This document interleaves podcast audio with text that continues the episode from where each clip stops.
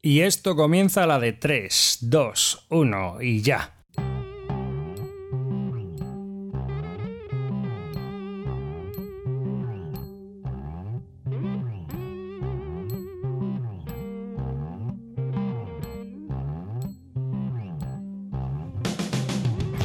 Hola y bienvenidos a un nuevo episodio del podcast de Bis Lúdica, un podcast sobre los nuevos juegos de mesa. Este es el episodio número 32.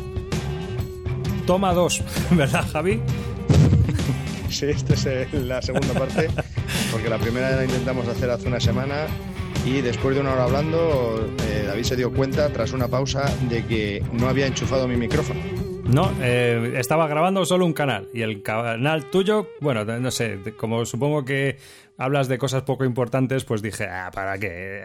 Estoy totalmente de acuerdo, lo, lo comparto enteramente. Así que cuando puse eh, el audio, solo era un soliloquio, era yo solo, que parecía que estaba hablando con la pared. Y, no te respondía nadie, macho, qué triste. ya ves, totalmente triste. Así que Vamos, nada. Esta vez estamos ya, está, está puesto mi micrófono, ¿no? Lo, lo estás viendo, Sí, sí, sí. seguro, ¿no? Vale, sí, vale. sí, está, está grabando y está a todos los niveles, acordes. Además es que la otra vez me equivocó porque tenía unos niveles de entrada, pero no de grabación. Entonces sí, me estaba entrando tu voz, pero no la estaba grabando. Y bueno, para todos aquellos que sea la primera vez que nos escuchan, yo soy David Arribas y, Yo soy Javier Calvo. Y bueno, pues grabamos un podcast sobre juegos de mesa. Hoy vamos a comenzar nuestro podcast con una, la actualidad lúdica. ¿Qué es lo que ha estado pasando estos últimos 15 días eh, en el mundo de los juegos de mesa? El primero de los juegos que os vamos a comentar es de el prolífico Nestor Games.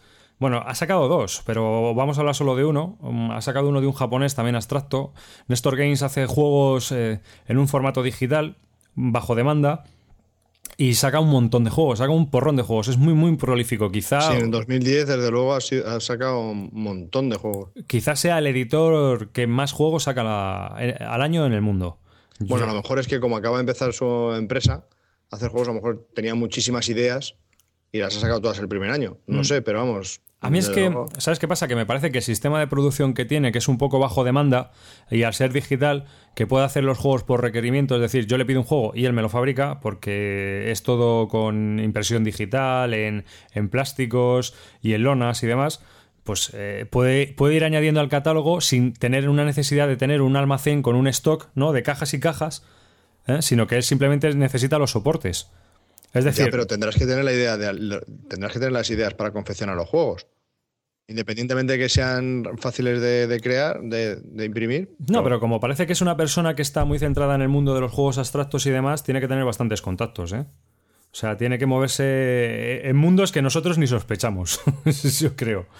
Os íbamos a comentar un juego que es el que habíamos estado viendo nosotros, se llama Vicious Fishes, peces viciosos. Es eh, porque es un juego de Tom Basel, el- este hombre que hace críticas y que tiene un podcast, un blog y muchos hijos, es un misionero en Malasia o algo así. Hace video reviews. Sí, sí, hace un montón de cosas. Es un fanático de los juegos. La verdad es que el tío es, es también muy prolífico con las reseñas y demás. Y este es su primer juego. Lo ha publicado bajo la editorial Nestor Games. Es un juego abstracto de para dos a seis jugadores. Y bueno, pues va de uno. Nosotros tenemos seis tipos de peces o una cosa así. Y hay que pelear por el espacio en el estanque en el que se encuentran. O en varios estanques. Es un, ya os comento, es un juego abstracto con esa temática. Es un juego ligerito, no es que tenga una estrategia profunda, pero porque se puede jugar casi casi familiarmente, pero que, que, bueno, aquel que esté interesado en este tipo de juegos, pues lo puede encontrar en la página web de Nestor Games y bajo un precio de 35 euros.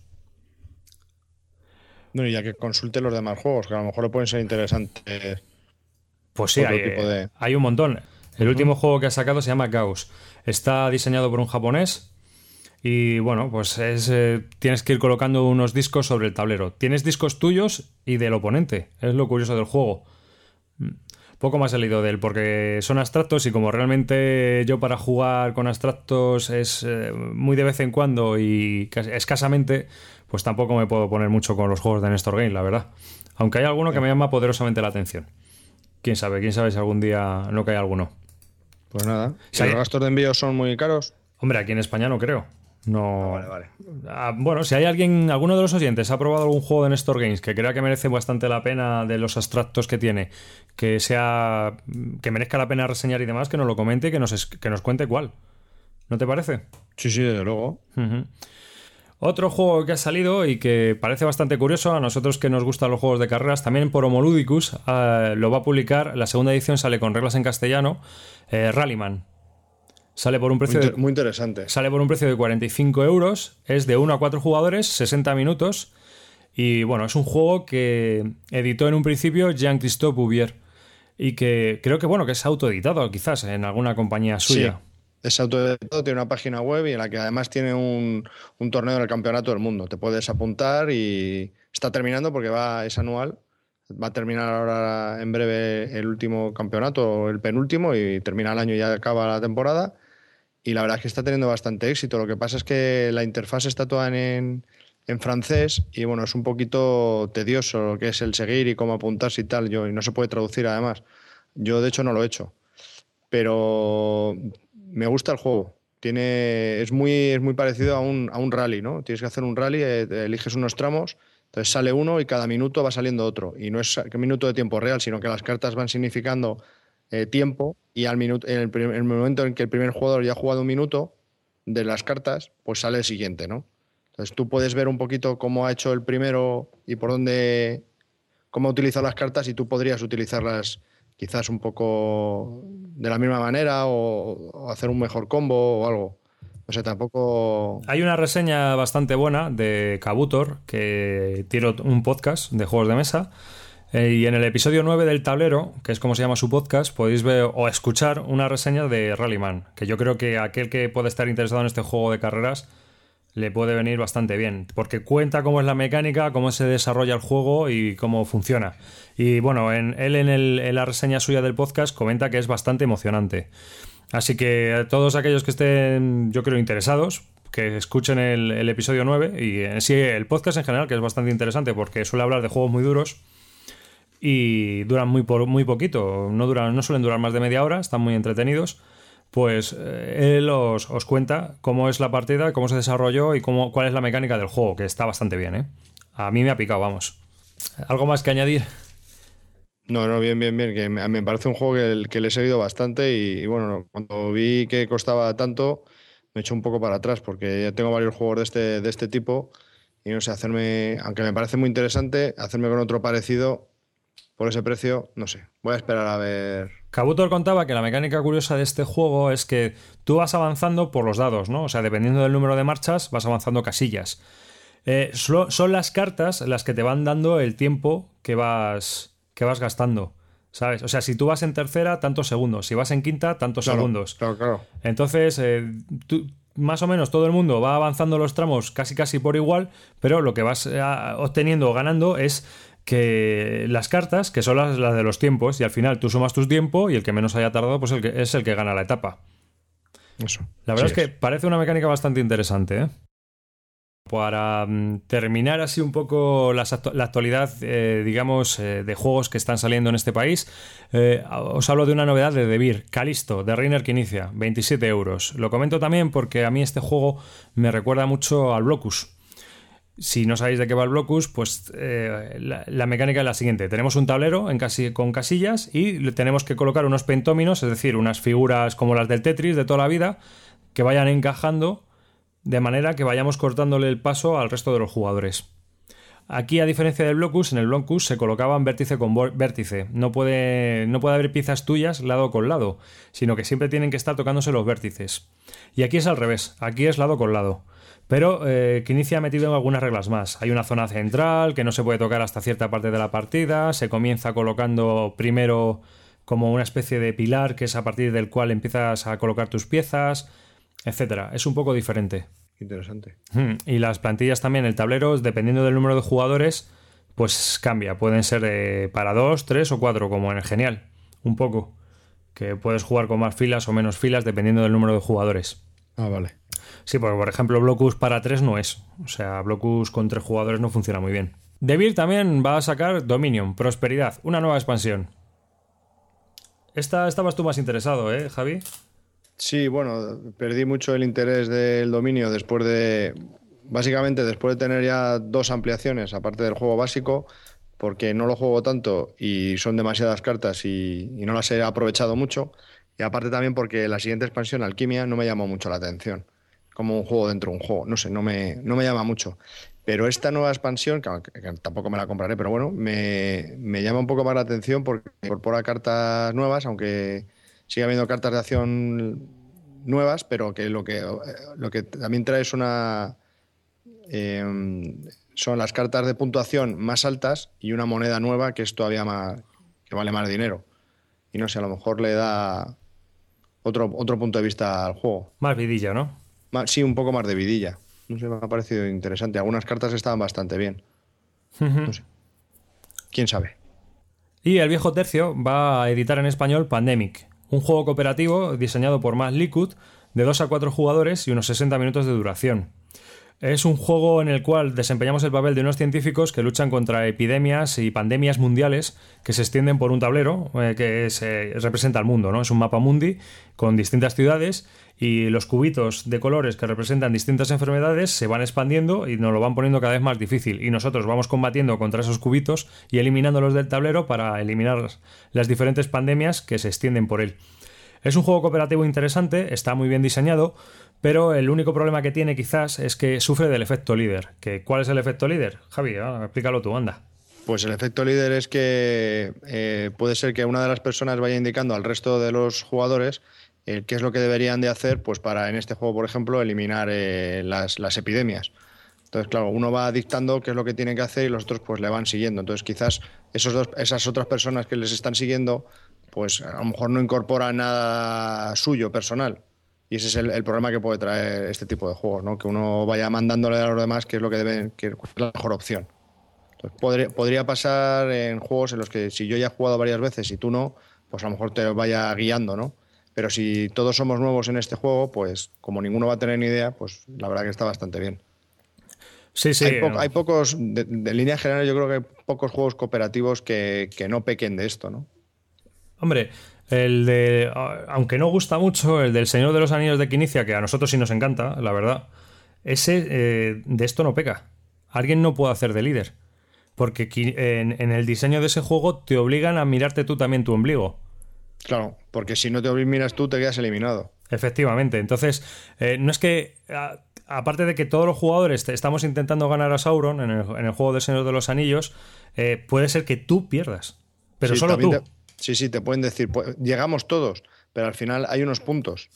Entonces, no todos conseguimos los mismos puntos. No, y aparte de que eh, tú sabes que tienes eh, en ese juego hay una tabla en la cual van los hobbits, porque representamos el papel de un hobbit que lucha contra Sauron, que va avanzando, y Sauron también. Cuando Sauron encuentra a uno de los hobbits, pasa al lado oscuro. O sea, directamente. Entonces puede ocurrir que tú te sientas absorbido y el resto de los jugadores sigan, sigan la batalla.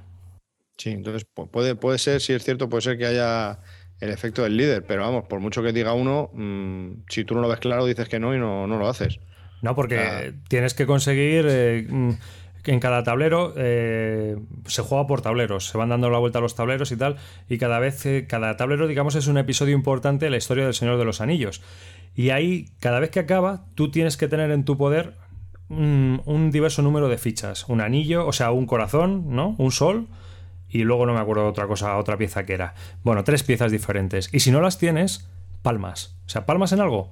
Y entonces vas avanzando hacia Sauron. Y claro, cuando te encuentras con Sauron, pues tú pierdes. Entonces, puede y ocurre durante el juego que hay situaciones en las que tú dices, y una leche. No, porque yo palmo. O sea, yo es que necesito esto. Y voy en contra del resto de los jugadores. Efectivamente, y por mucho que te diga uno, no, no, tenemos que hacer todos estos. Tú a lo mejor te niegas porque ves que si no palmas. Claro o planteas una mejor ayuda o, otra una sí que, todos entre todos te puedan ayudar es decir bueno vale hago esto pero me ayudáis o no lo hago porque si no palmo. Y, en otro juego muy conocido de, también así cooperativo como Ghost Stories esto también está un poco minimizado ¿no crees? Sí yo creo que también. Ghost Stories son todos los juegos que todos luchamos contra el mal y y, cada uno tiene su propio tablero y y tienes sí y entre todos, y todos tenemos que matar a mis, a mis monstruos, los que están a mi lado, y yo tengo que matar los monstruos que están en el otro lado del tablero. Sí, sí. Entonces, entre todos tenemos que decidir qué hacer. Mm, da igual que uno sepa más que otro. Que todos tenemos que, decidir a cuál matar primero y cuál seguir. No, no creo que se vea afectado por el efecto líder. No, yo creo que tampoco. Bueno, más Liquid eh, también eh, ha publicado otro juego que se llama Forbidden Island, Isla Prohibida, que lo va a publicar De Beer, que es una especie de evolución más sencilla de Pandemic, ¿no? Eh, en una isla desierta, con un tema de una isla desierta, en el cual pues somos aventureros que vamos a descubrir lo que es lo que hay en la isla prohibida, ¿no? Para buscar tesoros ocultos y cosas así.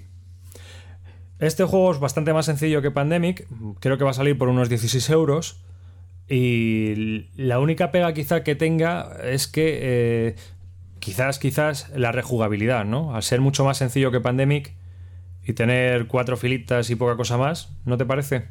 Sí, yo creo que, uno de los problemas es la rejugabilidad y otra es el tiempo, que a lo mejor como es muy corto, pues no te llegues a meter del todo y, al no tener mucha rejugabilidad, pues le juegas dos o tres meneos y ya, ya, pero bueno. tenga mucho más interés. El juego tiene buena prensa, es eh, bastante, bueno, la gente dice que está bastante bien, pero claro, nosotros estábamos un día, o sea, comentándolo fuera de antena, pensábamos eso, ¿verdad? Que, seguramente el tema de la jugabilidad, aunque el juego esté bien, pues pueda estar un poco comprometido, por decirlo de alguna manera. Pero si está diseñado para que es un family game, para que se juegue con gente no eh, no muy dentro de este tipo de juegos, pues a lo mejor sí, sí puede funcionar bien, ¿no? Y sí le pueden sacar mucho más partido. Sí, pero. Por un grupo de jugones. Sí, porque un grupo de jugones, si es una. Digamos que es un pandemia simplificado, a lo mejor las estrategias son obvias. Es decir, hay que hacer esto y es que lo tienes que hacer. O sea, cuando llega tu turno, al final se trata de un tema de optimización. Por eso, o voy por A o pues voy por. Claro, o voy por A o voy por B. Pero es que solo puedo hacer eso. O sea, porque hacer otra cosa me supone un perjuicio en, los puntos de victoria. Pasamos al tema de Wargames. Eh, ¿Qué novedades en Wargames han salido que nos hayan llamado la atención? Pues para empezar, una novedad de Victory Point Games, Star Borders Humanity, que sale por 23 dólares. Es un juego de combates espaciales para dos jugadores. Eh, la duración es de 30 minutitos, es un wargame muy rapidito, con una escala de complejidad dentro de Victory Point Games de 2 a 9, lo cual quiere decir muy baja. Es bastante escalable para jugar en solitario pues es un jueguecito en el cual somos como dos gobernadores o así que combaten por un cacho de terreno eh, para, su propio, digamos, beneficio, ¿no? Victory Point Games eh, publica juegos en DTP, es decir, que los imprimen digital y luego pues vienen en, un sobre, te los tienes tú que montar casi y, aunque la calidad es aceptable, pues no deja de ser una calidad, digamos, amateur. Pero los juegos son bastante interesantes, las mecánicas son, son curiosas y las fotos que yo he visto de este Star Wars Humanity, pues son bastante... Parece un juego bastante completito para ser jugado en media hora. O sea, que tiene un poquito de todo, de naves espaciales y demás. Y a mí me parecía interesante comentarlo porque creo que hay gente que a lo mejor pues le puede llamar la atención este tipo de juegos. Sobre todo si quieres probar un, wargame ligerito a lo mejor y, iniciarte a ver cómo es. Sí, yo creo que, Victory Point Games sacan juegos em, pues bastante básicos y elementales, eh, tanto para dos como para en solitario, bastantes wargames. Y, y, todos eh, tienen una dificultad entre 2 y 5. Yo no he visto ningún juego que, que exceda el 5 y la duración media suele ser eso, media hora, una hora algunos, pero vamos, no hay, no hay mucho más. Salvo uno que se llama la Operación Barbarosa, que creo que la duración no sé si son tres horas, es un juego solitario. Pero tiene muy poca densidad de counters también y. aunque la dificultad de ese no sé si está en 5 o 6, es de los más complejitos que han hecho y de los más largos. Es el único que se sale así un poco de lo, de lo que es la, línea de Victory Point Games. Vamos, cualquiera que esté interesado, si quieres poner el enlace, porque los gastos de envío, al ser bajo demanda y venir en una bolsa de plástico, pues la, y no tener caja pesan bastante poquito y pueden meter varios en como muy poco peso y los gastos de envío son mínimos, la verdad. Sí, la verdad es que nosotros hemos comprado, que compramos cuatro juegos una vez y fueron 15 dólares. 15 dólares, una cosa así de gastos de envío, lo cual estaba bastante aceptable.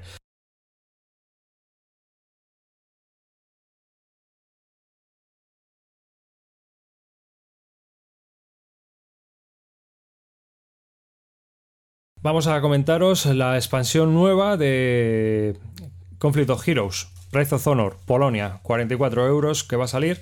Es una expansión que requiere cualquiera de los dos juegos que ha salido anteriormente. Uno que era el Awakening the Bear, que eh, representaba la Operación Barbarroja hasta el año 43, y Tormentas de Acero, Storm of Steel, que era a partir del 43 y hasta el final de la guerra. Todo en el frente del este. Ahora ha salido una nueva expansión que cubre la primera parte de la guerra, el año, número el año 39, en Polonia. Trae 16 escenarios. Eh, una caja con muy bien organizada para colocar los counters, la verdad. Parece, parece que viene todo muy bien pensadito. Las fotos que salen en la propia página web de los editores está muy, muy, muy curiosa. Y aparte de esto, viene una lista de expansiones para este juego impresionante. Sí, las que vienen, las que están por venir, hay como cuatro o cinco expansiones más y todas pensadas para, no sé si queda una para este final de año o una para febrero y dos o tres más para 2011. O sea que... A mí me parecen demasiadas expansiones, si te soy sincero, ¿eh? Yo, yo creo que la calidad del juego se puede resentir, vamos, es mi opinión. Eh, es decir, eh, porque, joder, no sé, es que parándomelo a pensar, eh, Price of Honor es, es la, segunda expansión, pero es que luego hay un montón ya anunciadas en, la Wargame Guide y en la página web, pero un chorro impresionante. Mira, tienes eh, Normandía 1944, Guadalcanal, el este de África, Creta. O sea, es que van a sacar un chorro de expansiones en muy poco tiempo. Y yo me pregunto, ¿y la calidad del juego? Es decir, ¿esto está testeado? ¿O es alguien que se ha puesto a hacer expansiones y vamos a hacer unos cuantos escenarios y ala? Como el, como el juego ha tenido éxito, pa'lante. A mí me recuerda un poco. Eh, o sea, recuerdo en este sentido el Combat Commander, ¿no? Que, que aunque es un juego que podría ser algo similar al Conflict of Heroes, el Combat Commander, pues a lo mejor sacan un juego oficial cada dos, tres años. Los que intervienen en los escenarios, pues es gente de bastante renombre dentro del mundo de los wargames, que, los, que han creado los escenarios. Y a lo mejor, pues sí, es un juego que tarda más en salir, pero porque está bastante probado y testeado. Y entonces, sí es un poco significativo el hecho de que en este juego pues sean tan rápidos en sacar. Entonces me da que pensar, ¿no? en lo que tú estás diciendo, vamos. Sí, que, parece que es que quieren vender y lo que les importa más, no sé, a mí me parece que, eh, en lo relativo a una producción editorial, si tú vas sacando una expansión, en este caso, yo que sé, aunque sean mm, una al año, ¿no? Estás dando a la gente tiempo a jugar estás probando tus propios diseños y estás eh, haciendo unos escenarios un poco acordes. Pero es que esto me parece que una de dos, o están fusilando escenarios históricos de algún sitio o, que mm, no lo están probando demasiado. A mí me parece que estos juegos, tío, eh, sobre todo los Wargames, sabes tú, que traen un playtesting muy duro para intentar equilibrar los escenarios. A lo mejor tienen mogollón de peña que, Quién sabe, a lo mejor estamos tirándonos a la piscina y resulta que es que cada juego. Tiene una, una, lista de colaboradores brutales. No sé, no, sabría decirte, ¿eh? Ya, pero no, me deja de parecer un poco extraño, ¿no? Sí, sí, no, yo he dicho que, que, sea normal, es muy raro. Aunque es que esto de las expansiones últimamente se está empezando a poner de una moda que ya es un poco eh, un poco, no sé, increíble, ¿no? Es decir, por lo que no entienden, lo que no entienden es que es que los frikis eh, tenemos más juegos que nos gustan. O sea, no puedes basar todas tus compras en un juego y sus expansiones. Y es que al final cada juego de los del conflicto giro sale por 60 y pico euros, que yo creo que es un precio bastante razonable, y por mucha expansión que sea, sí, es, un juego, no es su expansión. Y sigue saliendo por 60 y pico euros. Entonces, no sé, a mí me impide por lo mejor comprarme otro tipo de, juegos. Si, aunque esté muy interesado en el conflicto giros, a lo mejor si sigo comprando esto solo me puedo comprar conflicto giros.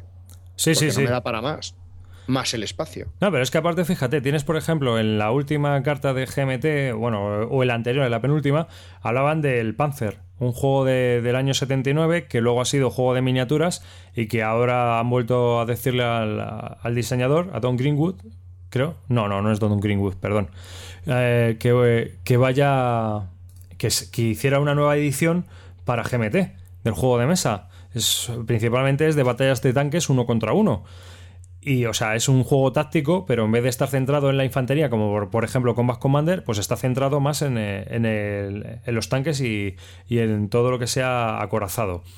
Eh, te anuncian ya en preorden las dos expansiones siguientes al juego. Es decir, no sabes si el juego siquiera va a chuflar, pero yo ya te coloco dos expansiones. No, pues si ya chufló en el pasado, pues piensas que a lo mejor haciendo una reedición con mejores componentes y más calidad, a lo mejor Vale, vale, sí, pero. Sí, es raro. A mí también me parece raro. no- si las no tienes hechas, llamar- espérate un poco. Claro, no te deja llamar un poco la atención de decir, no, saco el juego, veo cómo sale, eh, probamos si hay que cambiar alguna regla o alguna historia y luego ya sacamos la primera edición.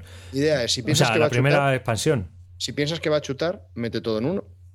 Hombre, también GMT lo hace por preorden, ¿no? Entonces, pues a lo mejor como que, que tú dices, ah, bueno, yo, mira, el juego es que este juego es así, pero es que luego necesitamos unas cajas de expansión por la producción gráfica porque no vamos a meterlo todo en la misma caja, si no el juego Pues, valdría... viendo, pues viendo los preórdenes, están el, el juego básico está mucho más alto que las otras, pero las, las dos expansiones van, van en consonancia con el juego. O sea, no se, han, que- no se han quedado a cero. A lo mejor si el juego base tiene 300 peticiones ya, los otros tienen 250. Sí, sí, Eh, van ahí, ahí. Claro, claro, pero que me llama la atención no que se programe ya esas expansiones, aunque a lo mejor es porque el juego ya está programado así. Es decir, eh, este hombre ha diseñado el juego de tal manera que dice, no, es que este juego va así.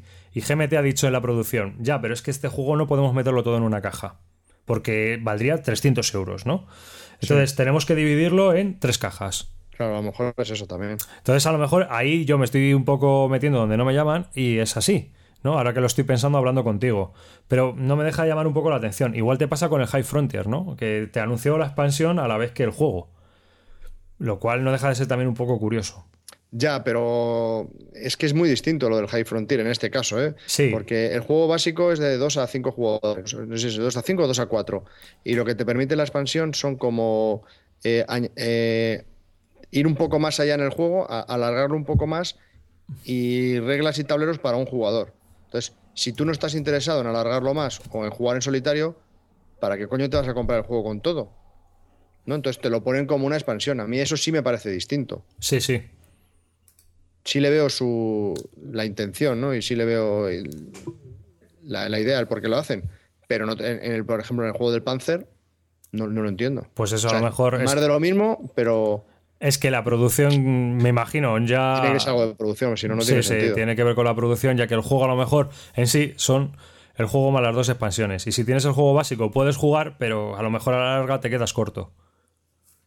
Tiene pinta de eso, ¿no? De que van por ahí los tiros. No es como, por ejemplo, no es como, por ejemplo, a lo mejor un Combat Commander, que le añade más cosas. O sea, tú tienes el juego básico y puedes jugar y está muy bien, pero si te compras una expansión es más. ¿No? Sí, pero es más es algo específico, los paratroopers, Sí. solo los paracaidistas, por ejemplo. O luego ya tienes el, el, el módulo del Pacífico, solo Pacífico. Entonces, si te ha gustado el anterior y, te- y tienes interés en el Pacífico, pues te compras solo lo del Pacífico. Sí, sí, sí. Más la expansión nueva de Nueva Guinea que va a salir, que es solo una expansión para el Pacífico. Si estás muy interesado en esa parte, pues te puedes comprar también la expansión. Pero vamos, que incluso puedes jugar al juego básico sin nada más, que tienes escenario de sobra. Más el generador de escenarios que tienes ya ahí para pff, toda la vida. Aparte Bueno. de, que, de que, mira, también tienes. eh, ahora que te lo iba a comentar también, y ya lo incluimos aquí, el Command and Colors Napoleonics está ya en shipping, casi. Y ese también. enviando. Sí, sí, ya estaba la, la primera expansión anunciada. O sea, y tampoco había salido el juego. O sea, que fíjate, saben ellos ya muy bien qué es lo que se va a vender y qué es lo que no, y qué es lo que va a. Joder, Command and Colors es un- una, una saga eh, muy renombrada y tiene muchísimas ventas. Sí, sí. Ellos ya saben casi en el momento que sacan algo y encima de, de Napoleón, pues ¿qué quieres que te diga? Es un periodo que también gusta mucho, como la Segunda Guerra Mundial, pues saben que lo van a sacar, sí o sí. Y buenas noticias para ti, porque el Labyrinth también está shipping. Ya te habrán mandado el correo. Sí, ya me han mandado el email el 18, el jueves 18 me lo mandaron. De hecho, ya he puesto, bueno, había un hilo en la BSK de gente que se lo había mandado. Yo he sido, creo que el último, ocho minutos más tarde que el resto, pero lo han mandado. O eso dicen. Todavía no te ha llegado. No, tío. Ah, y pone, y pone, y pone que lo mandan por USPS. Y pone en el mail que es AirPost, o sea, como que viene por, por avión. O sea, que casi, casi conviene hacer el pedido de, de GMT siempre los gastos más baratos. Porque parece ser, ¿eh? parece ser, por lo que he leído, que toda la gente que ha puesto siempre los gastos más baratos se lo han mandado por avión. Parece ser. Eh, Bueno, cuenta, un poco, cuenta un poco lo del Labyrinth. Aunque creo que hemos hablado de él en un podcast anterior, ¿no? Yo creo, yo creo que también, no sé, no hay Pues más que nada, nos remitimos al anterior podcast que yo creo que lo comentamos ahí en el 31. Eh, también han anunciado GMT, eh, hablando de Wargames, que quieren crear dos juegos de computadora, o sea, dos juegos para PC, uno de Labyrinth y otro de Twilight Struggle. Hay una encuesta que están realizando a los posibles compradores y les preguntan, les hacen unas cuantas preguntas para ver si hay un interés y qué interés eh, real es en si es por preorden, si es por una vez que ya haya salido y probado el juego. va a servir tanto para jugar contra el ordenador como para jugar por, por red, es decir, online con otros jugadores mundialmente, me imagino. Así que a mí me parece un avance, porque esto siempre es interesante, ¿no? Sí, es interesante. Lo que pasa es que si eso es así, me extraña un poco que hayan habilitado la licencia para hacerlo por Basal. Hombre, porque siempre es bueno, no sé. A mí me parece que. Sí, sí, sí, sí, pero si sabes que vas a hacer el juego y puedes sacar pasta de eso. Cuidado. No lo pongas en Basal. Porque a lo mejor hay gente que no está interesada en comprárselo si ya puede jugar por Basal. Están mirándolo. Hombre, yo Basal no lo uso porque mm, me parece incómodo. O sea, tú, tú y yo. Pero, pero hay gente que lo juega. sí, sí, sí. Son compradores, son futuros potenciales compradores que no lo van a hacer. Ya, ya. A lo mejor. Ya, pero a mí, por ejemplo, sí me interesaría más un juego de ordenador que, que Basal. Eso clarísimamente. Y a mí también. Luego Basal es un poquito infumable. Hmm. A lo mejor es que yo no lo sé configurar bien, o, pero lo veo una ayuda, por ejemplo, por ejemplo, te comento, Silent War. Sí. Es un juego de 125 horas. Sí. Yo no puedo tener el juego 125 horas expuesto en mi casa. Ya. Entonces, ¿qué hago? Le hago la foto el domingo por la noche, voy, la pongo en el Basal, me creo la partida tal y como la tengo y la guardo. Sí. Dos semanas más tarde, recupero la foto del Basal, veo cómo estaba la esta, me lo vuelvo a poner y vuelvo a jugar otro tiempo. Sí, por ejemplo, para eso, pues sí me parece que tiene cierta utilidad. O puedes ir. Por Basal es tú mismo, tú cortas, pegas, te lo pones aquí, te lo pones allá, vas seleccionando todos los componentes, te los pones como los tenías y chimpún. Sí, sí, así es. Por ejemplo. Pero vamos, no le veo otra utilidad, de luego a mí me parece bastante infierno. La verdad es que es un poco infierno. Para, por lo menos también para mí, aunque juega mucha gente y demás, pero no sé. La usabilidad para mí deja bastante que desear. Seguimos y terminamos nuestra sección de Wargames con lo siguiente. Eh, L2, la compañía de Wargames L2, eh, conocida por The Russian Campaign, va a publicar o va a reimprimir Breakout Normandy, un juego que anteriormente salió por Avalon Hill, que es de un sistema de, impulsos por área bastante conocido. Eh, que también se, hay varios juegos de ellos en Multiman Publishing, ¿no? Pero Breakout Normandy es un juego sobre el desembarco de Normandía que es bastante interesante, se juega en unas cuatro horas aproximadamente, es para dos jugadores y eh, es eso, el desembarco de Normandía en toda la zona. Entonces, eh, eh, son juegos que nosotros hemos jugado alguno, como Store over Stalingrad, que es bastante sencillo. Es casi, se podría decir, un juego de mayorías llevado al Wargame. Y este, pues es un paso más. Es un paso más con bastante más, más chicha, por decirlo de alguna manera. Si uno duraba apenas dos horas, este ya dura cuatro aunque es un juego bastante accesible. Y es una buena noticia pues para todos aquellos que, deseen tener un buen juego de guerra de áreas y que todavía no, hayan podido conseguirlo. Porque la, edición que está ahora eh, se puede conseguir, es fácil. No, la tienes que comprar de segunda mano y bueno, a precios a lo mejor un poco desorbitados, me imagino. Vale, vale, vale. No es por conocimiento, vale, vale. Sí, porque es, es un juego antiguo de Avalon Hill, es del año 92. Ah, vale, tú tienes el, del, el de Avalon Hill, ¿no? Sí, yo tengo el de Avalon Hill. La verdad es que es un juego bastante interesante de este tipo de áreas. Es un, este, este sistema empezó con el puente sobre Argen. Y, O Store over Argen, perdón, Tormenta sobre Argen.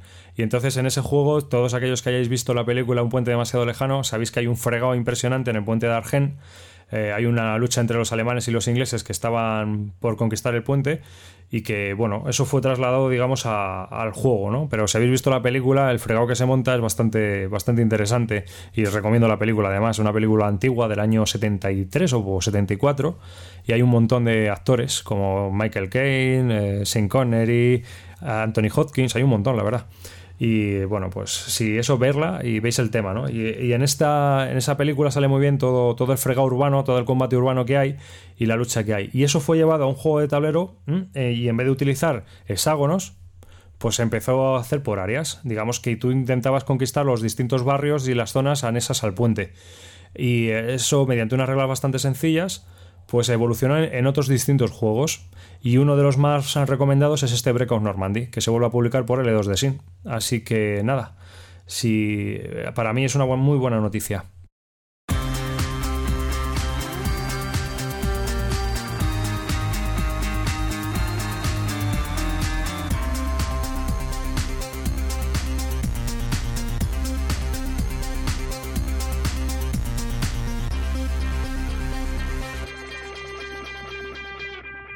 Pasamos un poco, vamos al siguiente tema, que es Essen 2010. Así que, a ver, Javi, cuéntame de Essen 2010, qué es lo que se ha caído, qué sigue en tu lista, qué es lo que has probado y te ha molado, eh, que también ando yo por ahí, en medio, pero bueno, eh, vamos a ver. Nada, hijo, cuéntame. Pues nada, eh, Essen 2010. Tras un mes de, de, Essen, ¿qué repercusiones hay? ¿Cómo, ¿Dónde estamos? Vamos, ¿cómo estamos? Bueno, pues yo tenía una listita en la que había puesto los juegos que me iba a comprar sí o sí los juegos que estaban ahí en segunda línea de ataque por si alguno fallaba en la primera y podían subir, dependiendo de los reviews que leyese, y la lista completa, ¿no? Debajo de esa está los que yo había mirado que podían tener cierto interés para mí. Esa lista eh, de los que pueden tener cierto interés, pues hay como 45 juegos, ¿no? Y han subido pues como 15 o 20 y en la parte superior de la tabla se han quedado pues como 8 o 10. De esos 8 o 10 han bajado bastantes, la verdad. Eh, han estado, y me los he comprado, el 1860, eh, Isle of White, que es un clásico, un 18XX, el First Train to Nuremberg, que me apetecía tenerlo porque el Martin Wallace cada vez me gusta más y, bueno, mm, el primer tablero, el de Last Train to Dale, era infumable y parecía un vómito, como todo el mundo dice, y este al traer dos tableros, pues dije, a lo mejor puede estar bien y me lo he pillado también. El Porto Cartago de Bern Einstein o Eisenstein, no me acuerdo, el del Pelopones, vamos, y Poseidón, ¿no? que es un juego, yo lo denominaría juego introductorio del 18XX, eh, pero en vez de con trenes, con naciones y barcos ¿no? y puestos comerciales.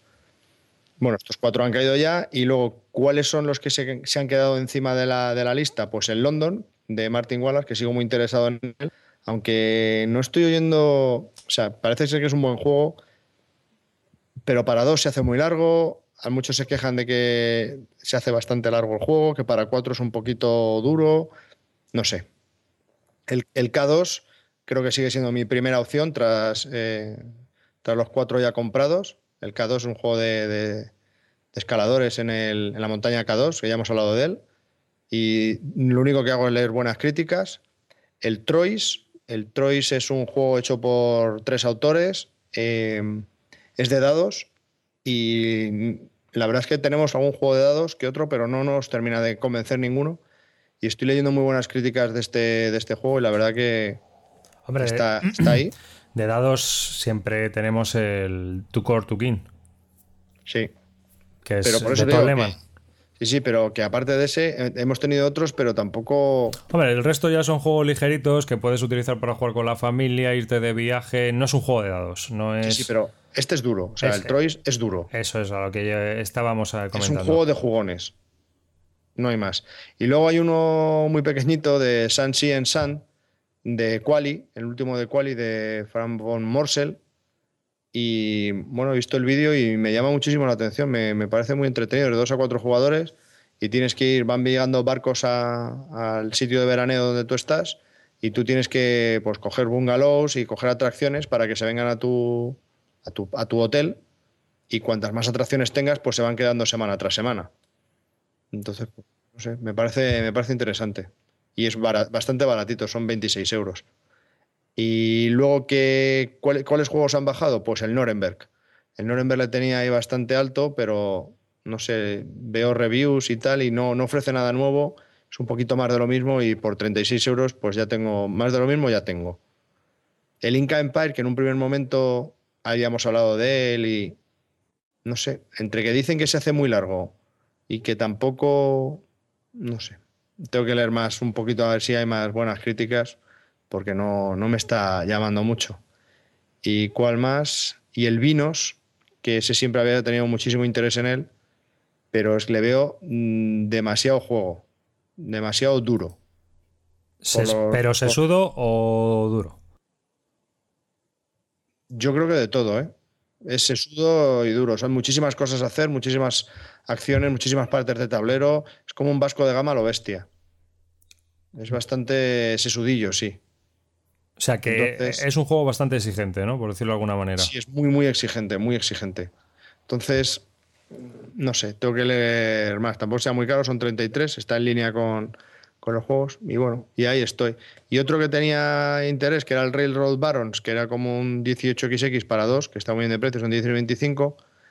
El tema es que como tiene un manual tan sumamente caótico, porque ya llevan dos manuales de reglas, y, yo sigo sin entender el juego, pues no sé, es como, no, entiendo cómo se puede sacar un juego sin que... Se pueda entender. sin que se pueda entender, es que leo las reglas y es que me quedo igual, no sé qué hay que hacer. No, no, me, queda muy claro, no sé si es, no sé si es que se han precipitado o no está muy probado. O, no han sabido redactar las reglas como debería. Sí, sí, desde luego, a lo mejor es eso, ¿eh? Pero vamos, que la, gente parece que se queja también de eso. Y otro que ha caído bastante es el Merchants and Marauders, un juego que yo vengo siguiendo de piratas desde hace muchísimo tiempo, que por fin ha editado Z-Man. Y aparte de que el precio pues me, me, preocupa, bueno, son 50 euros, porque es de Z-Man y tiene que venir de allí y no tienen intención de editarlo en Europa, o sea que este es el, precio que va a tener. Es un juego largo, bastante largo, de más de tres horas, eh, no va muy bien para dos, y entonces pues no sé si en mi grupo de juegos pegaría. Entonces gastarme la pasta. Con el hype que has creado. Con el hype que has creado. Ahora vas y te echas para atrás. Me vengo abajo, sí, me vengo abajo. He de reconocer que me vengo abajo. Eres todo pasión, pero luego cuando estamos en la cama, macho, te enfrías. Es que no puede ser. y otro que también ha bajado es el Furstenfeld, que del Freeman Freeze, que bueno, tiene mecánicas que son un poco nuevas. También es como su tributo a Dominion, tiene algo de Dominion aunque no es parecido al Dominion. Pero bueno, mm, la gente tampoco es que esté muy emocionada con el juego, dice que tiene algún fallo que otro, entonces pues también ha caído. O sea que, resumiendo, se me queda en la parte alta de la tabla el London y el K2. Pues el Mechan Marauders te lo vas a comprar, solo por la vara que me has dado. ¿Eh? Y una leche, tío. Solo por la vara que me has estado dando durante años, y no, no estoy hablando meses, digo años desde que salió. Jo, tío, están haciendo un juego que es que tiene un pintazo, que no sé qué. Fua, patatín, patatán. estoy seguro. Guardo todos los mails que me mandan. Estoy seguro de que tengo media carpeta tuya de mails del Merchant and Marauders. Y ahora te me vas para atrás. Rajao, que eres un rajao. Qué pesado eres, tío. Sí, sí. Pesado. pesado. yo. Ya. Te recuerdo cuando fue en 2009 que me compré varios juegos y tuve varias cagadas. O sea que este año me lo voy a pensar. voy a pensar y bastante.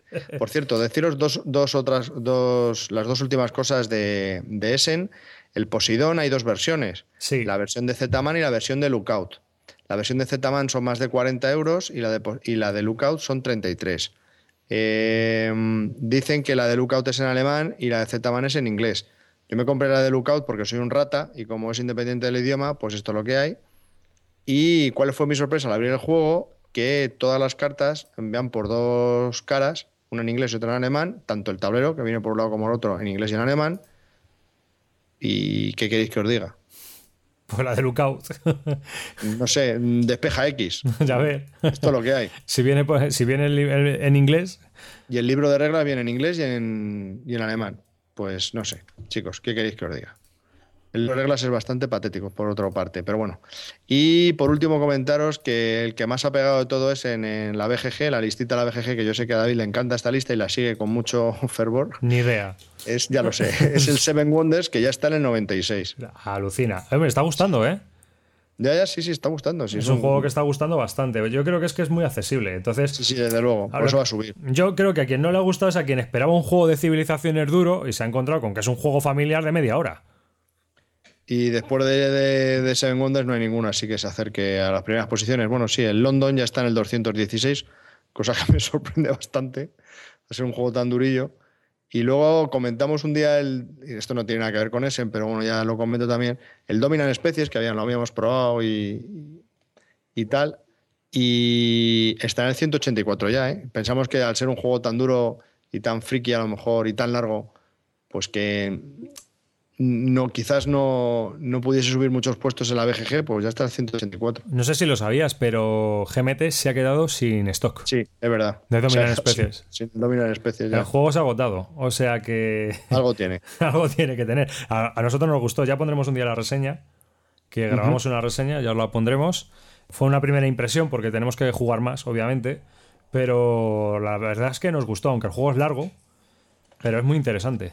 Indudablemente el juego largo, o sea, si no puedo decir otra cosa, y nosotros somos dos jugadores rápidos. Bastante. Y es, es, es largo, son sí, hay momentos tres horas fácil. Que te tienes que quedar y decir, a ver, ¿qué voy a hacer? Porque esto no es fácil. Sí, pero que son tres horas. Son tres horas, no te las quita nadie con dos jugadores. Otra cosa que quería comentaros es que, bueno, eh, hemos colgado un par de vídeos en YouTube de dos de los juegos que ha comprado Javi en, de Essen. Uno es Poseidón y otro es Puerto Cartago. Son dos pequeños vídeos, los vamos a ir sacando alguno más que grabamos ese día, según los vayamos editando. Vamos a ir sacando alguno más, muy cortitos, de qué es lo que viene dentro de la caja. O sea, no contamos nada más. Los componentes, cómo son, qué, qué trae el juego en sí y poca cosa más. Pero vamos, a aquel que le interese ver cómo es por dentro de la caja, pues ahí están. Duran dos minutos. un poco el juego. Sí, dos minutillos y os hacéis una idea de cómo es el juego. No pretendemos más. Todos esos vídeos los estamos colgando en nuestro cuaderno de notas, que sabéis que se puede entrar a través de un enlace en nuestra página web. En la zona que en la barra de navegación pone cuaderno, pincháis ahí y ahí tenéis el acceso a los vídeos. En la semana que viene colgaremos alguno más.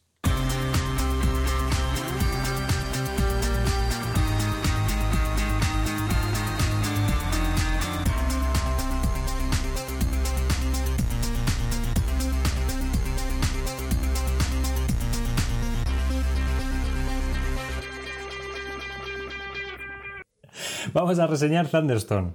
Bueno, voy a ponerme serio. Es que me estoy partiendo. Vaya review. Vaya review, señores. Lo que se viene encima. Bueno, vamos a ver. Vamos a reseñar Thunderstone, un juego de Mike Elliott, editado por Alderac Entertainment y también en español por Edge Entertainment. Eh, es, un año, es un juego publicado en el año 2009. Es para 1 a 5 jugadores.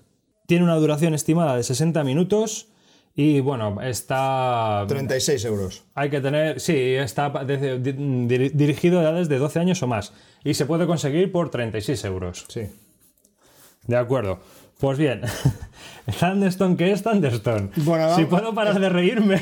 Vamos a. Aquí tenemos un, tema que acabamos de jugar por tercera vez al Thunderstone. Y, y bueno, yo estoy. o cuarta? Yo estoy bastante enfadado. Y David, pues. Relamiéndome de gusto. Eh, se está alegrando de que. No, no me estoy alegrando. Lo que pasa es que me hace gracia. Ahora, ahora os explicaremos por qué, pero vamos, que a lo mejor podéis notar que los tonos no son los normales. Y es porque David está eufórico y. simpatiquito. Es que me mola verle al calvo cabreado. Y yo estoy muy mosqueado porque hay muy pocos juegos que no me gusten y. Qué guapo te pones cuando te enfadas. Sí, guapísimo. No, este, bueno, pero no nos adelantemos. Efectivamente, no nos adelantemos. pero simplemente quería deciros que los tonitos que tenemos son por, eso. Vamos a empezar otra vez porque eh, nos estamos yendo un poquito por la rama, nada más empezar. Estamos un poco calientes porque acabamos de jugar y esto, esto estábamos grabándolo pues a 20 minutos de haber terminado la partida para enfriar un poco los ánimos porque si nos ponemos a grabar... De hecho estoy muy, muy caliente. Sí. Entonces, como os decimos, vamos a reseñar Thunderstone, un juego del 2009 eh, diseñado por Mike Elliott y publicado por Alderac Entertainment y en español, que se puede conseguir en español por Edge Entertainment, por 36 euros aproximadamente, precio venta al público. Bien. Es un juego que es para 1 a 5 jugadores y una duración estimada de 60 minutos. Eh, ¿Qué es Thunderstone? Thunderstone es un juego de construcción de mazos. Sí, Es, es, como el Dominion, pero para los que no conozcan Dominion. Bueno, pues para los que no conozcan Dominion, empezamos. Es un juego en el que es totalmente de cartas. Este juego tiene unos componentes de 500 cartas. Ahora explicaremos un poquito más los componentes, de los que también vamos a hablar. Pero oh, en un principio podemos deciros que eh, un juego de construcción de mazos es aquel en el que nosotros vamos construyéndonos un mazo mientras jugamos. Empezamos con muy pocas cartas, vamos seleccionando de, la mesa de juego más cartas según vamos jugando y nuestro mazo cada vez va siendo más gordo porque las cartas que se van descartando cuando se acaba nuestro mazo se vuelven a barajear y vuelven a formar de nuevo un mazo. ¿Y en este juego que somos? Pues en este juego eh, el tema es que somos un grupo de exploradores que vamos aumentando nuestro poder, eh, vamos eh, también alquilando, contratando, atrayendo a, héroes cada vez más poderosos y con estos combatimos a la maldad que hay en un dungeon. Hay en unas mazmorras, hay unos bichos asquerosos que tenemos que destruir, típica historia de fantasía, a los Dungeons and Dragons y entonces con nuestros héroes y con el equipo que vamos consiguiendo eh, de la mesa, pues vamos a construir un mazo para intentar conseguir más puntos de victoria que el resto de los jugadores. Y básicamente las reglas tampoco habría mucho más que explicar porque ya lo ha dicho casi David todo. Básicamente es así, pero bueno, si eso luego entramos un poquito más en detalle. Sí, este es un poco el tema inicial.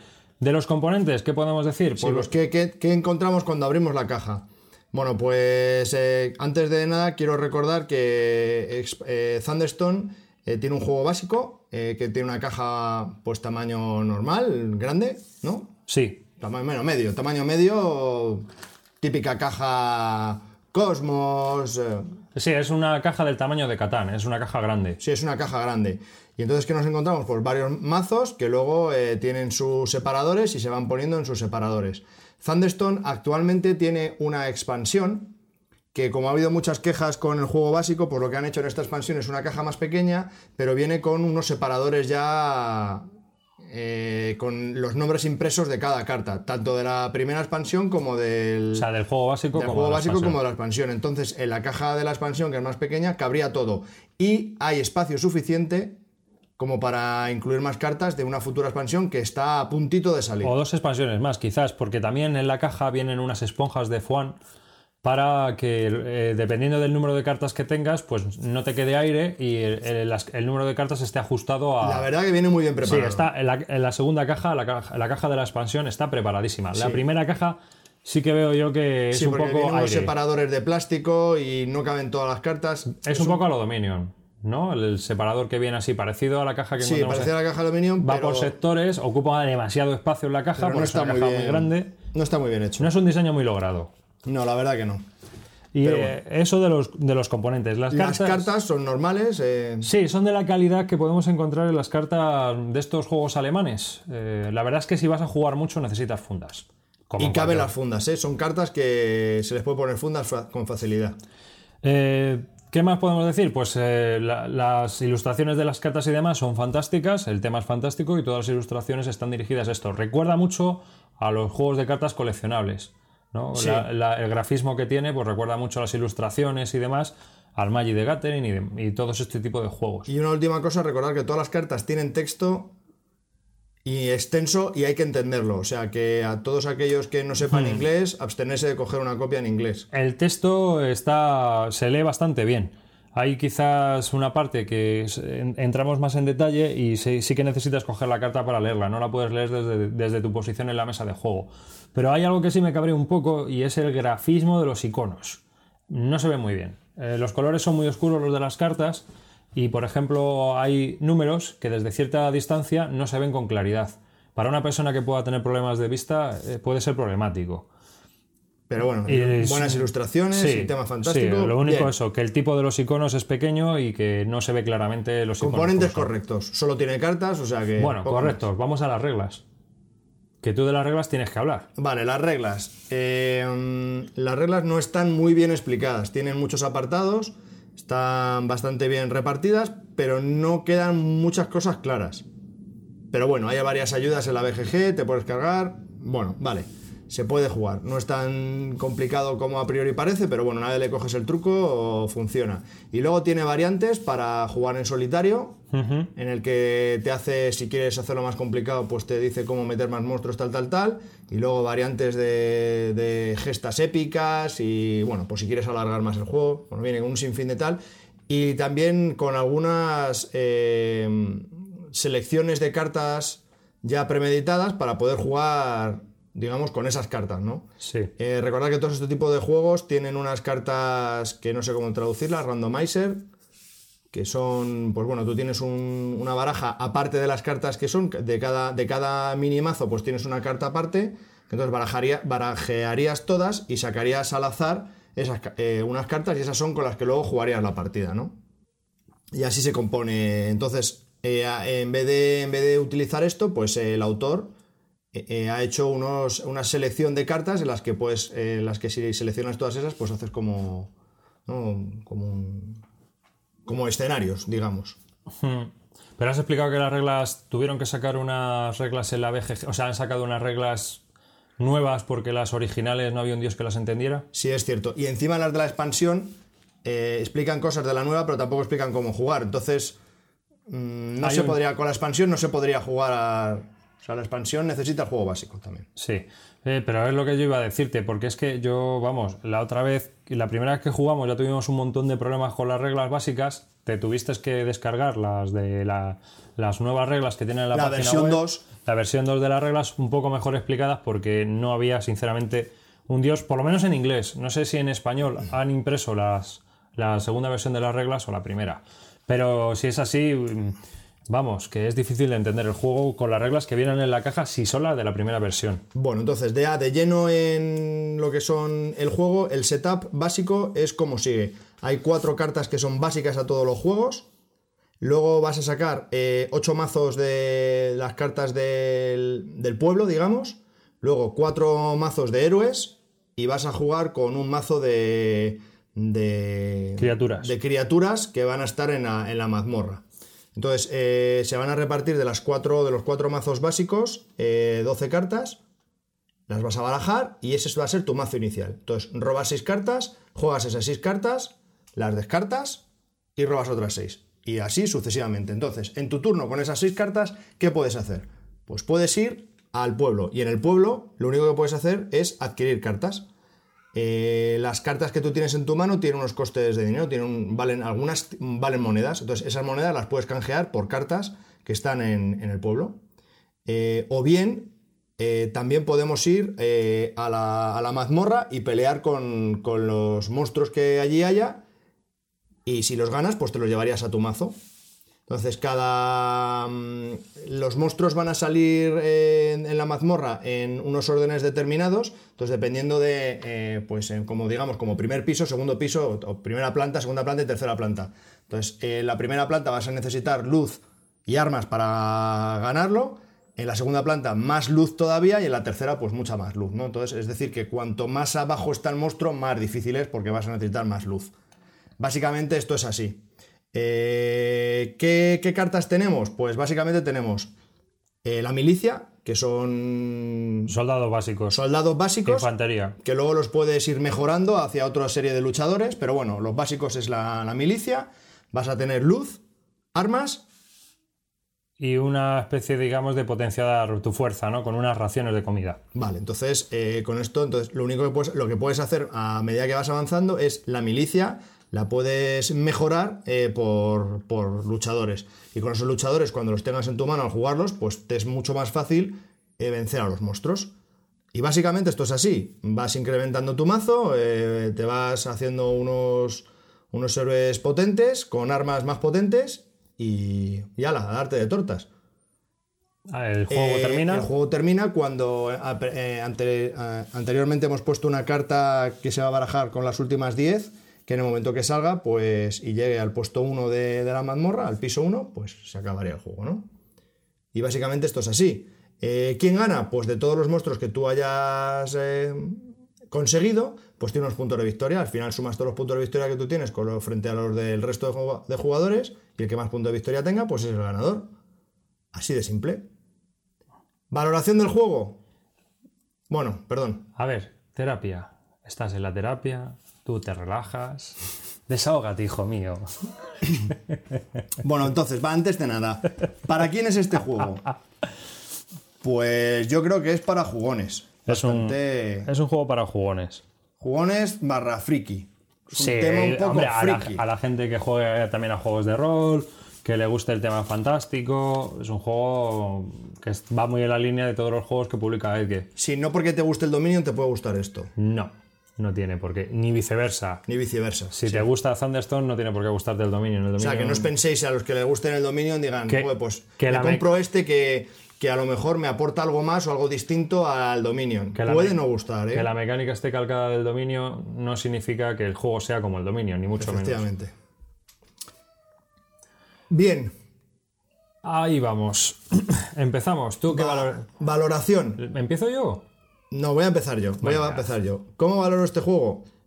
A mí persona- personalmente me gusta bastante más que el Dominion. Y me explico. Creo que el tema tiene. eh, El tema por contra del Dominion eh, está totalmente ligado. Tienes eh, personajes que los tienes que potenciar para matar a los monstruos. O sea, es como vivirlo. Es muy narrativo y me parece que sigue una linealidad total. Está muy bien. Está el tema totalmente incluido en, en el juego. La ambientación es lo mejor del juego. La sin lugar a ambientación dudas. es perfecta. Es perfecta. Hmm. Y los combos que se hacen, cómo comprar, o sea, está muy conseguido. Está Ahora. perfecto. Ahora bien, ahora bien, si seleccionas, el principal problema que tiene, y es por lo que estoy muy enfadado, si utilizas las cartas estas que te van sacando mm, cartas al azar, puede que se, que se junte con un escenario creado que sea imposible jugar. Me explico. Eh, puede haber, puede ser que te han salido unos monstruos muy poderosos y unas armas muy poco potentes. Entonces es casi imposible el poder matar con facilidad a los monstruos. Entonces te ves eh, cogiendo cartas, cogiendo cartas y cogiendo cartas para que te salga de todas las, con las 40 cartas con las que puedas llegar a tener, para conseguir la, el combo perfecto en 6 cartas para poder matar al primer monstruo. Exactamente. Y aún así eso tampoco te va a permitir que te ya sea ya fácil continuar.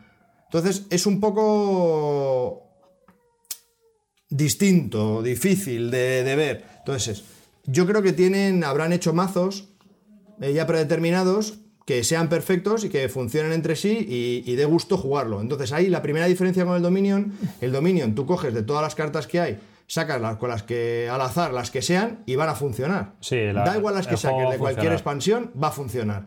Con Thunderstone no. Y con la expansión todavía menos. O sea, se bloquea muchísimo más el juego.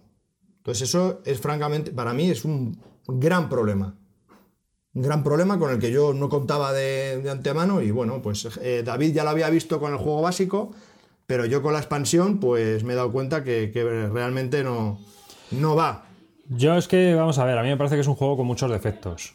Como tú bien has dicho, este es uno de los primeros. Luego tiene cosas que ni son buenas ni malas. Para mí, ¿eh? O sea, por ejemplo, no es un juego que tengas que tomar muchas decisiones, realmente. No es un juego en el que tengas que tomar eh, o A o B o C o D. O, o sea, realmente, aunque Sí. tengas muchas cartas, tienes que ir a lo que tienes que ir o lo que necesitas. Si tienes, si tienes la combinación de, de armas con los Sí. soldados, puedes ir a, a- a matar un bicho Y y si no, no, tienes que ir a la villa a comprar. O A o B, no hay más. Y si tienes que comprar, dentro de lo que hay, en la primera partida a lo mejor no, pero en la segunda ya sabes lo que tienes que comprar en cada turno que no puedas ir al dungeon a matar. Más o menos te vas haciendo una idea. Eso ni es bueno ni malo, es que el juego es así. Es decir, es, en, ese, en ese aspecto no tienes que tomar muchas decisiones. Eh, pero es que yo creo que también desaprovecha mucho lo que hacen el resto de los juegos de cartas, ¿no? Aquí eh, con la expansión hay más interacción. Con la, lo- con la expansión puedes robarle cartas a la mano de- del contrario y demás. Pero con el juego básico estás muy limitado. O sumas o restas y no hay más. Sí, es totalmente individual. Sí, es, es tú con tu mecanismo y o sumas bonus o restas bonus. Pero no haces nada más. Aquí ya sí, aquí con la expansión ya han ido añadiendo que si le robas cartas al otro, que si robas una carta del mazo. eh, Cosas que se pueden hacer con otros, con, con la baraja y que se hacen en todos los juegos de cartas. ¿No? Más o menos. Mm, Y que en el básico pues estás muy limitado. Que tampoco es ni bueno ni malo, pero bueno, que lo sepa la gente. Que el juego, eh, digamos, tiene, tiene esa- esas características. Pero lo que sí me cabrea muy, mucho un poco es que la estrategia es un poco obvia. Tú compras cartas y la estrategia es obvia. Tienes que ir haciendo los puntos. Está, la ambientación es muy buena, pero creo que está un poco desaprovechado el juego. Y luego lo que has comentado tú. Tienes que conseguir que te salga el combo de puro azar.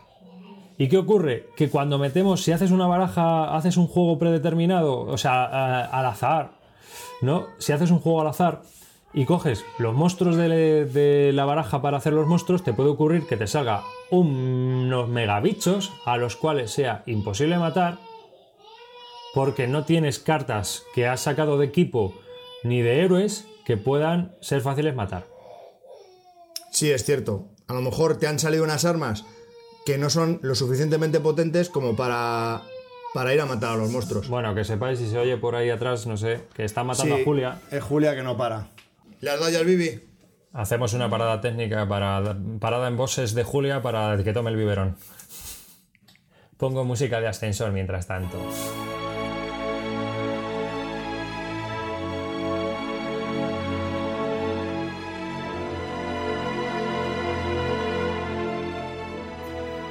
¿Qué veo yo también? Por lo menos eh, ocurre en el básico, con la expansión hay más variedad.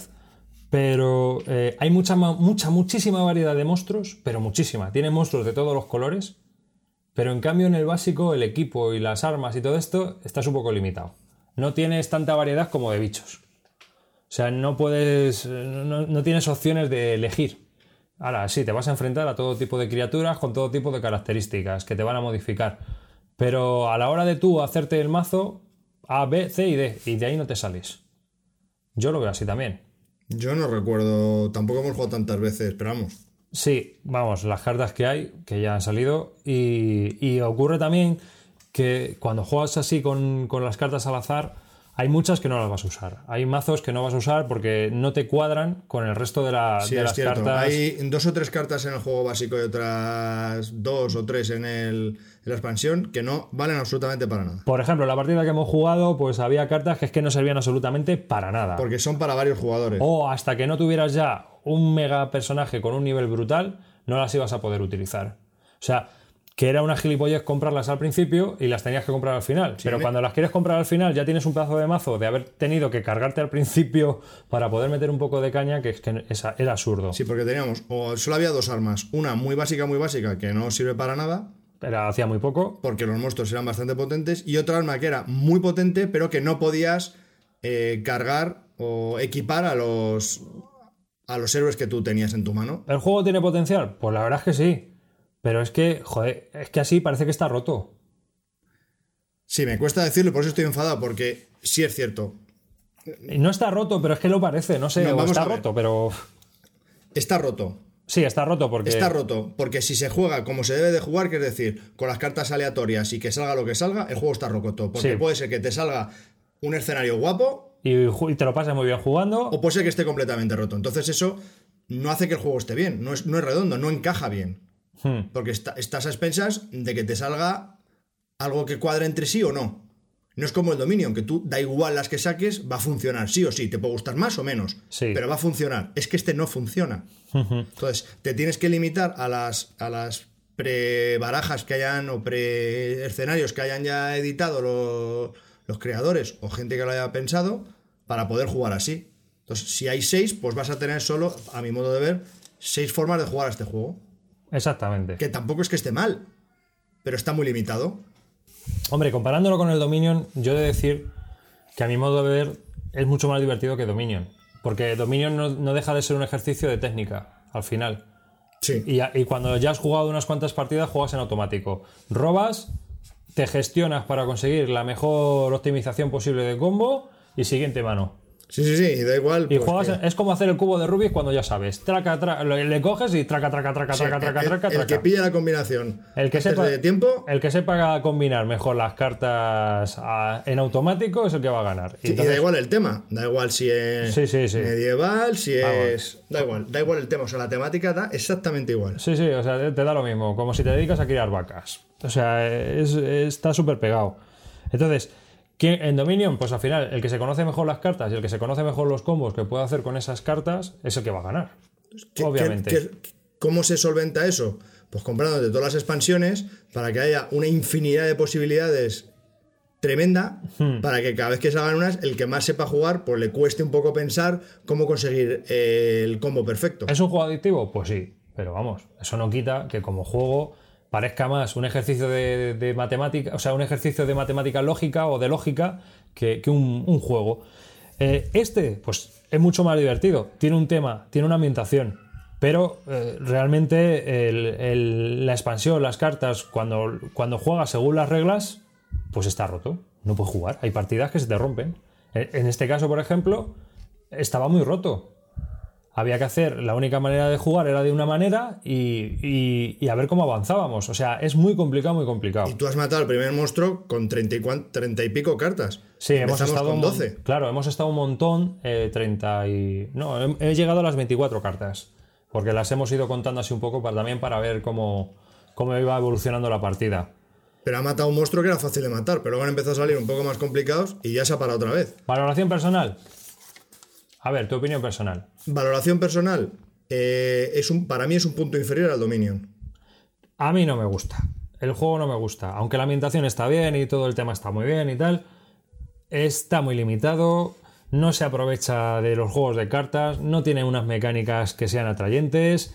eh, realmente podía tener muchísimo más. Se queda a medio gas y, y- y no tiene ese puntito que le, ha- que le hace ser armonioso o elegante a un juego, ¿no? O sea, le falta Sí, elegancia. poco- sí, le, le falta mucha elegancia. Sí, entonces eh, esta- es un poco un juego a cascoporro, tú te lo guisas, tú te lo comes, búscate la vida, ahora prepárate para hacer el mazo y que te cuadren todas las cartas para poder jugarlas. Es decir, si, si te salen, por poner un ejemplo, eh, con la expansión, cartas que, que te produzcan una enfermedad, que te, dan, te provocan un malus en tus personajes, como no tengas ningún personaje que quita enfermedad, te has muerto, se acabó el juego.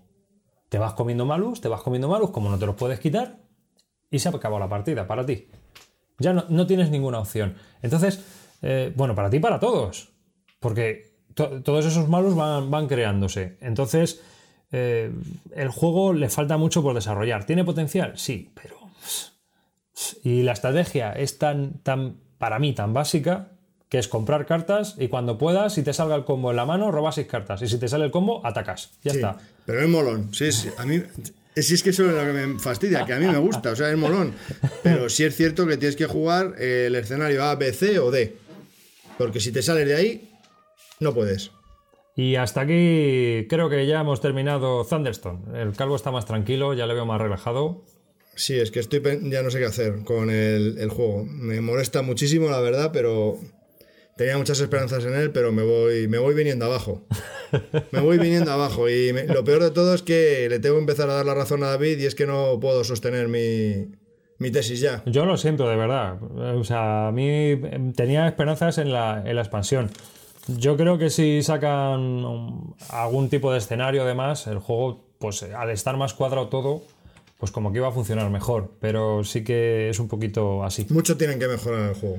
Tienen que sacar muchas ayudas alternativas y porque si no, no no va a mejorar el juego. Bueno, pues lamentablemente eh, hemos puesto a parir a Thunderstone, un juego Sí. del 2009, publicado por Alderac Entertainment y Edge Entertainment también, en español. Eh, es un juego de Mike Elliott de 1 a 5 jugadores, 12 años o más y 60 minutos de duración de juego. Se puede conseguir en las tiendas por 36 euros. Y una pregunta que te iba a hacer mientras hacía esta última, me he acordado. ¿En solitario qué tal? El solitario está muy bien.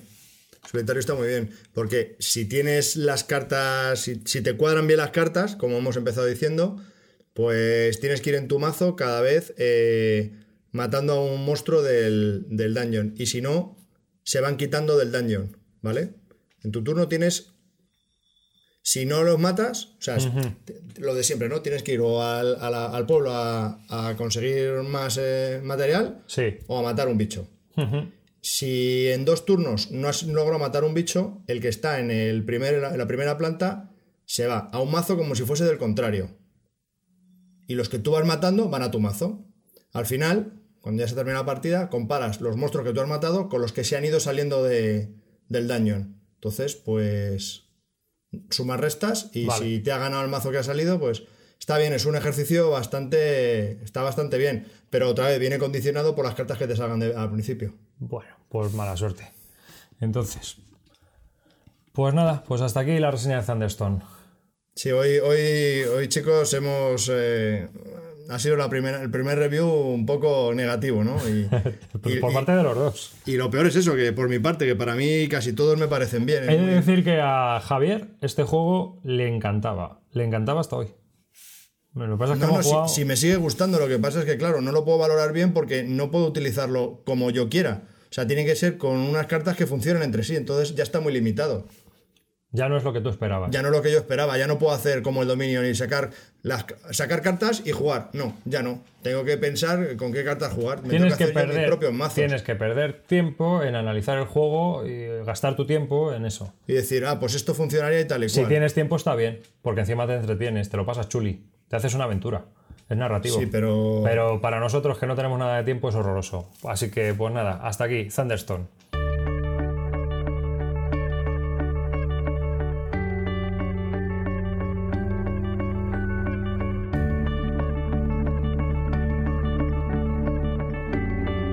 Y después de la reseña pasamos a nuestra sección de correos y comentarios de los oyentes. Eh, Hoy la vamos a hacer un poco rapidita porque si os habéis dado cuenta a lo largo del podcast, Javi está hecho un asco. Javi es viejo. No, no puedo con la vida, no sé qué me pasa. Estoy Javi, muy mal. Javi está viejo, no ha hecho ninguna gracia, está matado y es, es un poco es un poco penoso el tema, pero Ha sido patético porque había un momento en el que iba a hacer una incisión para hacer una broma y luego eh, la he pensado dos veces y he dicho, hostia, no tiene ni puta gracia, digo, estoy fatal. Al final ni la he dicho. Cuando estabas diciendo lo del el, el wargame del puente sobre Argen, Sí. iba a decir salud. Salud. Porque suena, sí, porque suena estornudo o algo. Te lo he dicho. Gilipollez, pero si no parece ni estornudo ni nada, digo, va, déjalo, déjalo. Argem Jesús. Bueno, Fatal. nada. Hala, venga, sigue. El calvo está lamentable hoy. Antes de comenzar los correos y comentarios, comentaros también que, como bueno, ya sabéis que hemos publicado también dos vídeos que son el making of de cómo hacemos y grabamos el podcast de Bislúdica normalmente. Así que si estáis interesados en curiosear y en vernos la jeta, pues ahí lo podéis ver, ¿no? Podéis ver cómo grabamos un poco con el equipo que grabamos y cómo lo hacemos. Y luego hay una segunda parte que es el- un poco la edición, donde estoy yo solo, y es eh, la edición de, todo el tema de, los programas que se utilizan y cómo más o menos editamos y montamos el podcast de Bislúdica. Así que, Para el que no haya visto los vídeos y tenga interés en verlos, eh, cada uno es fácilmente reconocible, incluso antes de presentarnos. O sea que no os preocupéis, no, no os hagáis paja mentales pensando quién será el calvo y quién será el otro. No os, pre- no os preocupéis, está muy claro. y, y también, bueno, ya os anunciamos que esta, durante, al finales de esta semana o, o principios Ah, no, de la que viene, vamos a publicar nuestra. ¡Chachán! No. Tan, tan, tan, Venga, dilo, coño. nuestra primera videoreseña. grabada- comentada por el Calvo. Yo, yo. Y vamos a publicar una videoreseña del juego Ra. Que el Calvo se lo conoce muy bien y demás. Y pues para ir empezando a hacer videoreseñas y ver cómo funciona ese tema, hemos elegido juegos que, que conozcamos bien y que vayamos. que podamos describir con, con total seguridad, ¿no? Y- Pero vamos, que describo el que queráis, ¿eh? A mí, lo conozca o no lo conozca, yo soy un crack. En siete minutos te de- destripo un juego. La verdad es que sí, es para verlo, ya lo veréis, está bastante interesante y bueno, a finales de esta semana, aquellos que estéis interesados podréis ver el vídeo. Eso sí, no esperéis ninguna coña, ¿eh? Que Y- estamos serios, que eso es serio. es total. Seguimos. Eh, y seguimos con los correos y comentarios. Antes de nada, también anunciaros que ha salido una nueva revistilla o una especie de revista, experimento de John Studio, ¿m? o es de la página de johnstudio.com. Es un chico que también se dedica al diseño gráfico y ha hecho una especie de experimento de, de revista de- sobre juegos de mesa que se llama Token. Aunque no va a tratar la revista de esto cada vez que saque un número, porque va a sacar un número, no sé, tampoco lo pone muy claro ni cómo, y son 32 páginas dedicadas a los juegos de mesa. Es casi todo lo que ha escrito así en el blog suyo en johnstudio.com de, de- sobre los juegos de mesa y alguna colaboración más. Y bueno, pues es una revista en PDF que, que, como siempre, es interesante verlo y leerla. Muy bien, ¿Mm? muy bien. Donde esté una opinión más, que, que ahí está. Efectivamente. Así que seguimos con los comentarios. Y bueno, vamos a comentar un poco los comentarios que tuvimos en el número 31, en nuestro podcast, donde tratamos el tema de Medici, actualidad lúdica y alguna. y la reseña del Medici, como he dicho antes. Pocos comentarios hay que comentar, porque casi todos eh, era un debate y una guerra sobre si existen o no existen los lemmings. La verdad es que tío, ha dado mucho juego este podcast sobre los comentarios y, y, bueno, es, es mejor es pasarse y leerlo que, que contároslo yo aquí. Así Hice, que hice- hice una aportación en un hilo que no tenía absolutamente nada que ver en la BSK y uno me contestó, creo que era Pedrote, me dice, no sé qué tal algo de los lemmings. Y digo, joder, macho, pero hasta que han llegado los lemmings, joder, te va a perseguir toda la vida ya. puta madre. Sí, pues Pedro te comenta mm, sobre el audio de, de Sagres que nos envió sobre el Festival de Córdoba. ¿Mm? Comenta que él estaba de acuerdo con el Finca, que es un juego, el Finca, el juego que publica De Beer, que es un juego muy sencillo, pero que muy majo y que, que está bastante entretenido. Y la verdad es que estamos, yo estoy de acuerdo con él. A mí me parece un juego muy, muy bueno eh, para jugar así en familia. y para jugar con jugadores ocasionales. Es un juego sencillo y ligero, ¿no te parece? Y, aunque sea con jugadores duros, también tiene su gracia, ¿eh? Sí, sí, bueno, nosotros hemos también jugado. Tiene su gracia. Mm. Hombre, si eres muy gualas, pues a lo mejor no, pero. No, pero, pero que sí, sí le das un meneo y te lo pasas bien, ¿eh? Sí tiene interés. También estaba de acuerdo con, con Sagres sobre el tema de los componentes del juego Graffiti, que las piezas duran las partidas justas antes de estropearse, es decir, que los componentes son un poco maluchos. Eh, andaba por allí también dice que él estuvo el Isis y el Osiris de Debir como novedad, pero que sinceramente le pareció un poco un juego con muy poca chicha, un memory con mucho azar y extremadamente táctico. A mí es un juego que tampoco es que me haya llamado mucho la atención, aparte de que es un poco antiguo, ¿no? Porque es del año 90 o es del 2001 o algo así, es bastante lo hemos comentado ya en el anterior podcast también. Así que tampoco vamos a hablar mucho de él. Y luego, para los Wargameros, eh, dice que estuvo viendo a los de Bélica tercera generación el nuevo sistema Suipunk o Swerpunk. Sí, es un juego a nivel gran táctico de batallas desde la guerra franco-prusiana hasta los 70 ah, eh, vale, vale. Sí, sí, empiezan con las. Es un juego de, batallas más grandes de lo habitual. ¿eh? Y que van a, van a empezar con batallas de la guerra franco-prusiana. Por lo menos es lo que pone la página web. Y que la verdad es que es un sistema que parece bastante interesante. Álvaro, también, que suele comentar mucho en nuestra página y nos escribe bastantes mails y demás. Además, ha estado en Carcasón hace poco, nos ha mandado una foto. A ver si, ahora que estoy hablando de esto contigo, a ver si, recuérdame, porque lo he hablado ya varias veces, eh, hago algo en la página web para ir colocando las fotos también que nos mande la gente, jugando y cosas así, de Flickr. Ah, las, estaría guay. Claro, las vamos colgando en Flickr y aquellas personas que eh, quieran mandarnos fotos que tengan que ver con los juegos de mesa, pues nosotros las vamos a ir colgando en una galería una galería de oyentes y demás, y vamos a poner también fotos nuestras, si te parece, cuando jugamos y eso, y ahí, pues, no sé, para curiosear un poco y conocernos un poco mejor todos, ¿no? Sí, me parece, me parece una buena idea e iniciativa. Pues Álvaro nos ha mandado una foto de Carcasón, está él haciendo de granjero, tirado en el suelo, bastante divertida. Fíjate que yo he estado en Carcasón dos veces, macho, y no me ha dado por ahí, ¿eh?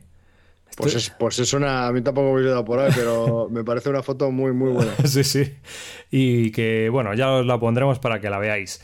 Y que, bueno, nos comenta que te pregunta a ti, Calvo, que qué tal el Fustenberg, si le ibas a dar o al final no, o qué te ibas a hacer, porque tuvimos una charla un poco por correo sobre el tema, ¿te acuerdas? Sí. Y bueno, pues ya has comentado aquí en este podcast que al Fustenberg se te ha caído un poco de, de la lista.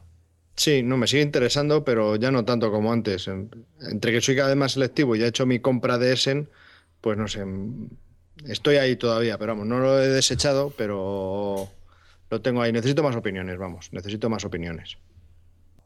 Delfar nos comenta que bueno, que le ha gustado el podcast y que se llevó un susto porque la cortinilla que habíamos puesto antes de la reseña del Medici es la misma que se pone al inicio en otro podcast que se llama Dame la voz y pensé que había cambiado de podcast, lo que era raro oyéndoos desde vuestra web. Bueno, pues es que, a ver, es que si editamos con GarageBand, eh, tenemos una serie de stingers y sintonías y demás que compartimos mucho, mucha gente que hace podcast. Entonces, obviamente, aunque haya mil o dos mil stingers, pues al final eh, como es un programa tan extendido, vamos a compartir alguna sintonía seguro. O sea, a mí me pasa cada vez que oigo la de 00 Podcast, porque cuando estoy probando yo para poner sintonías y demás, siempre que salta me recuerda a ellos. O sea que, claro, no la voy a poner, ¿no? Y ahora que sé que estos chicos también utilizan a lo mejor en el podcast de Dame la Voz, los del amuleto de Yendor, utilizan en Dame la Voz eh, la cortinilla esta, pues a lo mejor ya la evito yo también, para no repetirnos. ¿No te parece? creo que es una, que es una cortinilla que parece que estamos ahí. La musiquilla que se pone antes de que empiece la sección. Vale, vale. Es que, claro. Y luego Ratrat nos pregunta por el navegador, que si tenía buena pinta. Sí, también le contesté. Me pareció que, sí podía ser bastante interesante. No somos muy pro Mac Gets, pero este, por lo que hablan, dicen que es tan bueno como el Hamburgum. El Hamburgum yo lo he probado, tú no, y, es bastante bueno. A mí me sorprendió mucho. El, juego que habíamos probado antes, que era tuyo, era el Imperial, y bueno, la verdad es que nos quedamos un poquito. Nos quedamos igual, vamos. Terminamos de jugar y a mí no me, no me entusiasmó nada. Y el navegador, pues a, lo mejor sí puede ser bueno. Lo tenemos en seguimiento y a ver qué pasa. Más no, más no puedo añadir. De hecho, no me he leído ni la regla, ni me las he bajado. Es que nosotros no somos muy de rondel de Markets. No, un poco pereza. Pero bueno, si esto empieza a tomar mucha repercusión. También porque solemos jugar pocos jugadores y yo creo que son juegos que funcionan bien con cuatro o cinco jugadores, ¿no? No sé. Tiene toda esa pinta, porque la industria que le probamos y demás es lo que nos pareció. Con dos estaba correcto, con tres podría estar correcto, pero yo creo que como ganaba era con cuatro o cinco.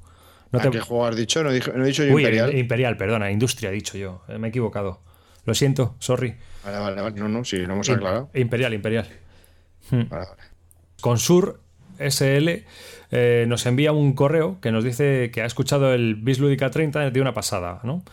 Y nos comenta y nos pregunta lo siguiente. Le, eh, que habíamos tratado en el 30 el tema del Mercator y el Vinos, que le interesaba mucho, y él los estaba siguiendo que le comentáramos algo más. Bueno, del Vinos en este podcast ya te hemos comentado, en la sección esta que hemos hecho sobre Essen, lo que se ha caído, lo que se levanta y qué más. Mercator, pues yo le comenté por correo que, que Mercator, si tienes algún juego anterior, es para pensárselo, la verdad. Porque son un poco parecidos todos. Así que si tienes uno es para pensárselo, pero si tienes dos, yo soy de la opinión de que no merece la pena, a no ser que seas fan de los juegos de este sistema. Claro, estoy, estoy totalmente de acuerdo. Si tú tienes, eh, por ejemplo, Agrícola y Lejabre, yo creo que Mercator no te hace falta para nada, ni Loyan tampoco. Y yo en mi caso tengo Loyan y Lejabre, creo que Mercator no va a añadir nada que yo ya no tenga en estos dos juegos. Aparentemente. Aparentemente, cuidado, estamos hablando aparentemente. O sea, eso es lo que nos está dando la impresión viendo el juego, eh, echando un vistazo a lo que hay por ahí. ¿Reglas todavía han salido o ya no? ¿O todavía no? ¿De Mercator? Sí. Sí, sí, sí. Sí, sí, sí, está- me lo comentaste esto el otro día. Sí, sí, sí. Pues yo, por ejemplo, no las he leído todavía. Mm, eh, seguimos investigando, pero yo sigo pensando, y quizá por eso no me he leído las reglas, que es que teniendo yo ya estos dos juegos, realmente a mí Mercator ya sobra mi colección. Aparte es que hay, hay- reglas que tú te las lees y, te puedes ir haciendo una- un poco la idea de cómo puede ser el juego. Las reglas del V. Rosenberg es, es un poquito difícil hacerte la idea del juego. A mí me ha pasado con todos sus juegos que ha sido muy difícil. Entre que primero te explica el juego y estás pensando, ya, pero ¿cómo empiezo? Y, tal, y de repente terminas y dices, ahora te explico el setup. Y tú, pero coño, ¿por qué no me lo pones al principio? Que ya me has hecho la esta un lío. Mm, No queda muy claro, ¿verdad? Que no, no sé, se hacen un poco difíciles. Entonces, no me hago la idea de cómo puede ser la evolución del juego. Y luego hay mucho texto en las cartas, en algunas cartas, y entonces eh, modifican las reglas y demás. Entonces, leyéndote las reglas tampoco te hace mucha idea, ¿eh? Aparentemente son todo como mecánicas de los anteriores tres juegos. Aparentemente. Es un refrito de sus tres anteriores juegos. Aparentemente. Entonces, claro, mm, si ya tienes algo, por lo menos por nuestra parte, no lo vamos a incluir en nuestra colección. A no ser que un día lo veamos a buen precio y le demos un meneo. Claro. Pero vamos, si no, Sí, estamos de hablando. Mercator se queda ahí en la tienda. Si tienes, si tienes un juego de este hombre y te interesa a lo mejor otro, pues Mercator puede ser una buena idea, por poner un ejemplo. Pero si ya tienes dos, como he dicho antes y me repito, pero es así, yo creo que hay, hay que pensárselo, ¿eh? Mm. Y luego nos, luego. luego nos pregunta por Florenza, que si le podíamos contar algo. Ese, el Florenza, es el juego que estaba intentando recordar cuando estaba hablando del Vinos. Yo creo que es de la categoría de los que han salido en Essen, de los duros, de los más duros que han podido salir en Essen este año, el Vinos y el, el Florenza. Tiene un. eh, la, disposición en la mesa del juego abarca muchísimo espacio. Toda la gente dice que, aunque sean dos jugadores, necesitas una mesa bastante grande. Eh, ¿Qué más os puedo decir? Que son creo que la secuencia de juego son muchísimas fases las que hay que hacer y es algo tediosillo. O sea, es tedioso, es, es- un poco largo y difícil. ¿no? Entonces lo he dejado ahí un poco aparcado porque esos juegos en mi grupo de juego no entran muy bien. Y entonces, aunque parece, aunque sea un buen juego, que todavía no lo sé si es, mm, pues sí me ha llamado la atención, pero no he visto más. Incluso las reglas que me las bajé, leerme las reglas me costó un, un infierno total. Y luego mm, nos comenta ya para terminar el correo que está impaciente por escuchar el Bis Lúdica 31 y que se pone los anteriores varias veces y su mujer le mira raro y le dice pareces absorbido por una secta. Coño, hemos creado una secta. Bueno, sepáis que tenéis que dar vuestras donaciones a- al número de cuenta sí, es verdad, ¿eh? a veces parecemos una secta, lleva razón. la mujer. Sí. también nos comenta que hablábamos en el 30, cometimos un fallo porque dijimos lo del tema pegado y tú lo comentaste como que estaba bien pegado. ¿Tú te acuerdas de lo que hablamos? Yo me hice la esta Justo lo que yo dije, David lo dijo bien y yo lo dije mal. Sí, hablábamos de que el tema estaba. no sé qué juego era. Es que no recuerdo. Da igual, hablábamos de, un juego y hablábamos de que ese juego, el tema que tenía, estaba bien insertado y bien integrado dentro de lo que era el juego, que no estaba pegado. Y Javi lo dijo al revés. Javi dijo, el juego está bien pegado, o sea, el tema del juego está muy pegado al juego. Queriendo decir que, es que estaba muy integrado, ¿no? Cuando normalmente en este mundillo, cuando alguien dice que un juego está pegado, lo que, lo que está queriendo decir es, que, está insertado ahí a lo bestia. El juego, no pega ni con cola. El juego es un abstracto que bien podría haber ido de vender fruta en el mercado como de vender armas en, Somalia o de pingüinos que cazan peces en la Antártida, ¿no? O sea, el tema es, es, indiferente. Y que lo han pegado ahí de cualquier manera y ahí ha quedado. Pero que en realidad es un juego abstracto al que le han insertado un tema para darle un poco de gustillo. Porque hay una cosa. Mira, se me acaba de ocurrir una cosa. Oye, tú qué. ¿Cómo, ¿Cómo puede ser que tú no te gusten los abstractos, pero luego cuando hablamos de juegos, a ti el tema te importa un pito. A lo que vas es al juego, a la mecánica. ¿Qué es lo que no te gusta de los abstractos? Mm, ¿Me puedes repetir la pregunta? Sí. Cuando a ti... que estoy muy tostado. Pues si quieres te la hago otro día, piénsatela. Vale, te la hago otro día, que hoy está muy tostado. Vamos a ir terminando y, queda para, para el siguiente. vamos a comentarlo. Vamos a comentarlo. que, cojo, que cojo el comodín de la llamada. Nada, nada, olvídalo. No, pues la verdad es que eh, sí es cierto, a mí me fijo muchísimo más en las mecánicas y en qué es lo que hay que hacer que lo que es el tema en sí. Si el tema ayuda, pues mejor que mejor, pero vamos, que me, me trae un poco al pairo el tema. No, es al pairo no, te la pela olímpicamente. Ya, pero es que no se puede decir es una antena. Ya, lo, ya lo digo yo, porque es que es así. Joder, que no, tío, no es así, coño, no es así. Vamos. De hecho, el 18XX que tengo, que es el Poseidón, me lo he pillado porque el tema es mucho más asequible ¿eh? que trenes a, lo, burro, por ejemplo. No sé, y hay, juegos en los que a medida que vas jugando, el tema se va integrando en el juego. Te vas dando cuenta de lo que estás haciendo tiene un sentido. Pero muchísimos de los juegos, o por lo menos en mi cabeza, yo solo utilizo mecánicas. Me, lo me pasa con casi todo. Yo cuando escucho, eh, cuando escucho una canción, jamás oigo la letra. Yo oigo la melodía, la música, todos los instrumentos, pero la letra, vamos, a lo mejor si la he oído 100 veces, y de hecho hay muchas que canto que no sé ni lo que canto. Ya, ya. Pero no porque no sepa el idioma, sino porque no me paro a pensar. Y a lo mejor un día estoy en la cama, estoy tarareando la canción y digo, coño, si habla de la guerra en el Ulster. Pues por eso me. ha fijado. Por eso me, sorprende que no te gusten los abstractos. Pero porque las dinámicas de los juegos abstractos no me gustan. Eso sí, eso sí. Son fichas y se mueve una ficha y no sé. Se come otra ficha no sé, salta por la otra ficha, la tengo la negra, tú la blanca, no sé, no tiene, no me tiene un interés. Hmm. Mm, no sé. Sí, llámame raro, coño. No. Este es un mundo de raros, joder. Los juegos de mesa son de gente rarita. Tío, ¿qué quieres que te diga? No, no, está bien, está bien. Por ejemplo, yo qué sé, pues soy muy. Últimamente me estoy haciendo muy igualas. Pues el First Train to Nuremberg, el tema va totalmente, macho. O sea, es que está ahí y tú lo que estás haciendo es mover pasajeros y vas moviendo cubos. Y estás en Nuremberg y lo estás viviendo y es Nuremberg. El Tyne Trail, estás en el sur de, Inglaterra, eh, sacando, extrayendo en minas que tiene agua y, es que son las minas y estás es que es así. Y el tema está a la limón con el juego, va perfecto. Pero otros juegos, chicos, pues yo qué sé, que es que me da igual. El Hamburgum, por ejemplo, que hemos hablado antes del Maquette, pues me da igual que sea Burgum, yo, yo sabía que tenía que ir a este lado del tablero para conseguir estos cubos, llevármelos al otro lado, no sé qué, luego los pones aquí, que te dan más puntos de victoria, pero te los vas a llevar a la ciudad no sé qué. Yo, ¿qué ciudad ni qué cojones? Yo lo llevo aquí. Ah, es que esto es una ciudad, ah, vale. Y aquí si lo llevo aquí me dan puntos en la catedral. Es lo único, lo de la catedral. El resto me daba, me daba igual. Te cuento. Seguimos. Vale, sí, me has contestado. Y eso que está empanado. Eso que estabas, te, has calentado. Es que digo, voy a calentarle un poco a ver si así ya se calienta y se lanza y me lo cuenta. Sí, eh, pues ahora que, ahora que me has despertado, a ver cómo me duermo ahora. Pero si has dormido una siesta de cuatro horas. Sí, pero es que te tendré que dormir ahora. ¿Qué hago? ¿Despierto a la mujer y que.? Sí. Ya. Sí, pues ya verás. ya verás. Si quieres, dejo enchufado esto para que oigan los gritos. Los tuyos.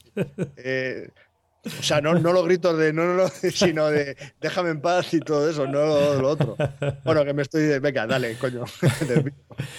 Emilio de Sousa, nuestros agres. El, el, asunto, me desvío del asunto. Vamos allá. Joder, qué nochecita. Un correo, un correo de nuestro becario. puta. Emilio de Sousa.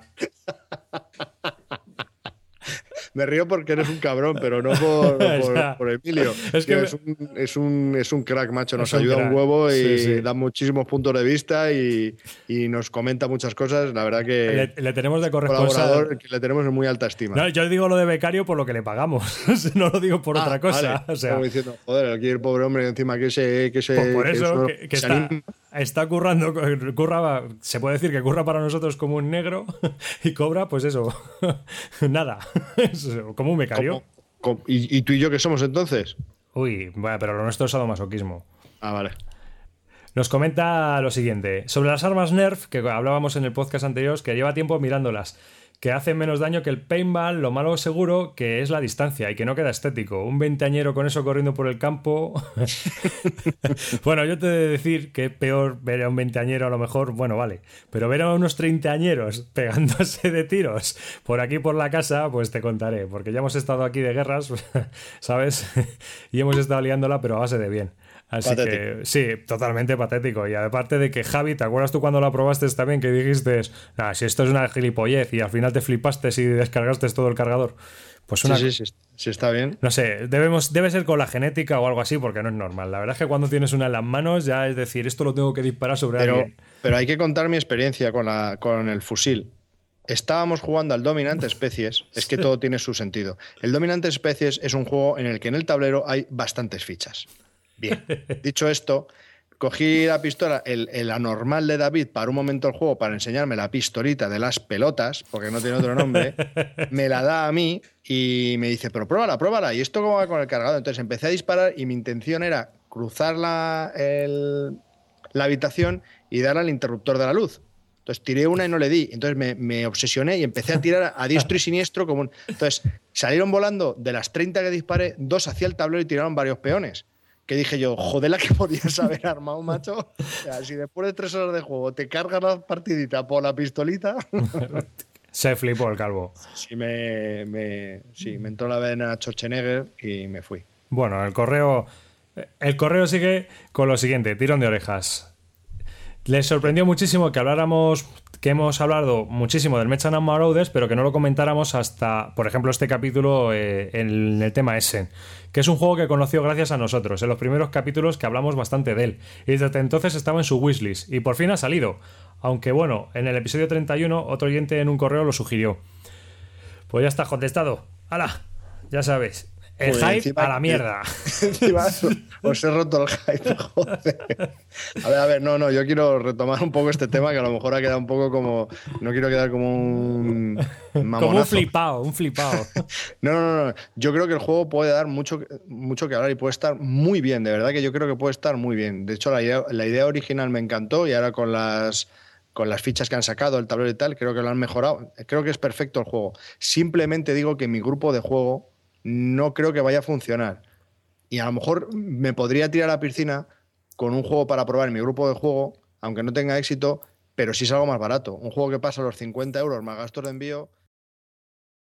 El, sobre el cantante de cartas, Debir comentó en la BSK que sacarían una reedición, o sea, la reedición nueva que ha sacado eh, Cosmos en Alemania, que cambiaba el aspecto del juego y aprovechando esta reedición se engancharía a sacar las expansiones y se terciaba, porque comentamos, ¿te acuerdas que comentamos en el anterior podcast que no estábamos muy seguros de que Debir sacara o no sacara las expansiones?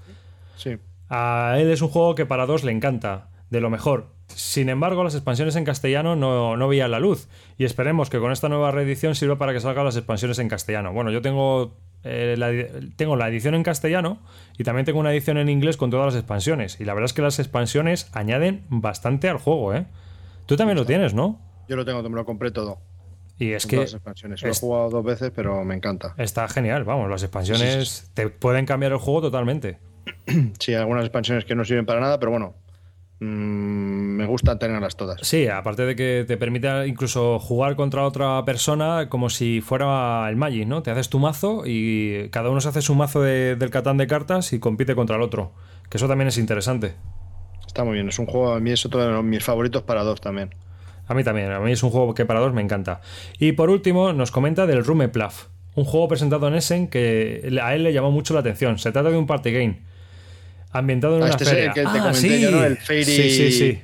¿Cómo eh, se llama? No lo sé, Rummel Plus. Los jugadores. A day, in the fair o algo así. Sí, un día en la feria o algo así. Los jugadores van moviéndose por la feria y van eligiendo en qué atracciones se monta todo el grupo o en qué barracas participa. Y al llegar al final, pues hay una especie de tómbola de premios donde canjear los tickets que cada uno va consiguiendo. Lo curioso es que estas atracciones o barracas de feria son en realidad minijuegos, fillers, y cada minijuego ha sido diseñado por un diseñador de juegos diferente, y han colaborado 10. Michael Reineck, Stefan Stadler, Marcus Brand, Friedman Fries, entre otros. Los juegos son sencillos, ya que es un party game y se usan cartas, dados y habilidad en alguno de ellos. A, él le ha parecido algo distinto y diferente a todo lo que se suele ver. Pues Totalmente de acuerdo. Yo llevo siguiendo este juego bastante tiempo y me parece muy interesante, por, por, justo por lo que ha dicho él. No, me parece totalmente distinto y nuevo.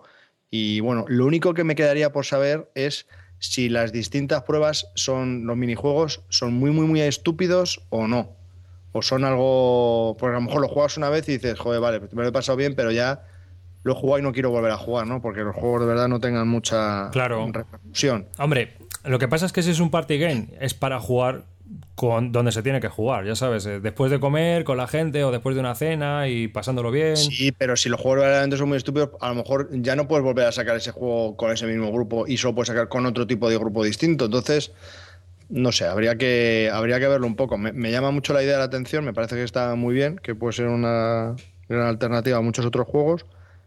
Pero bueno, me gustaría leerme las reglas, la verdad, antes. A ver qué juegos hay, ¿no? Cómo, cómo son.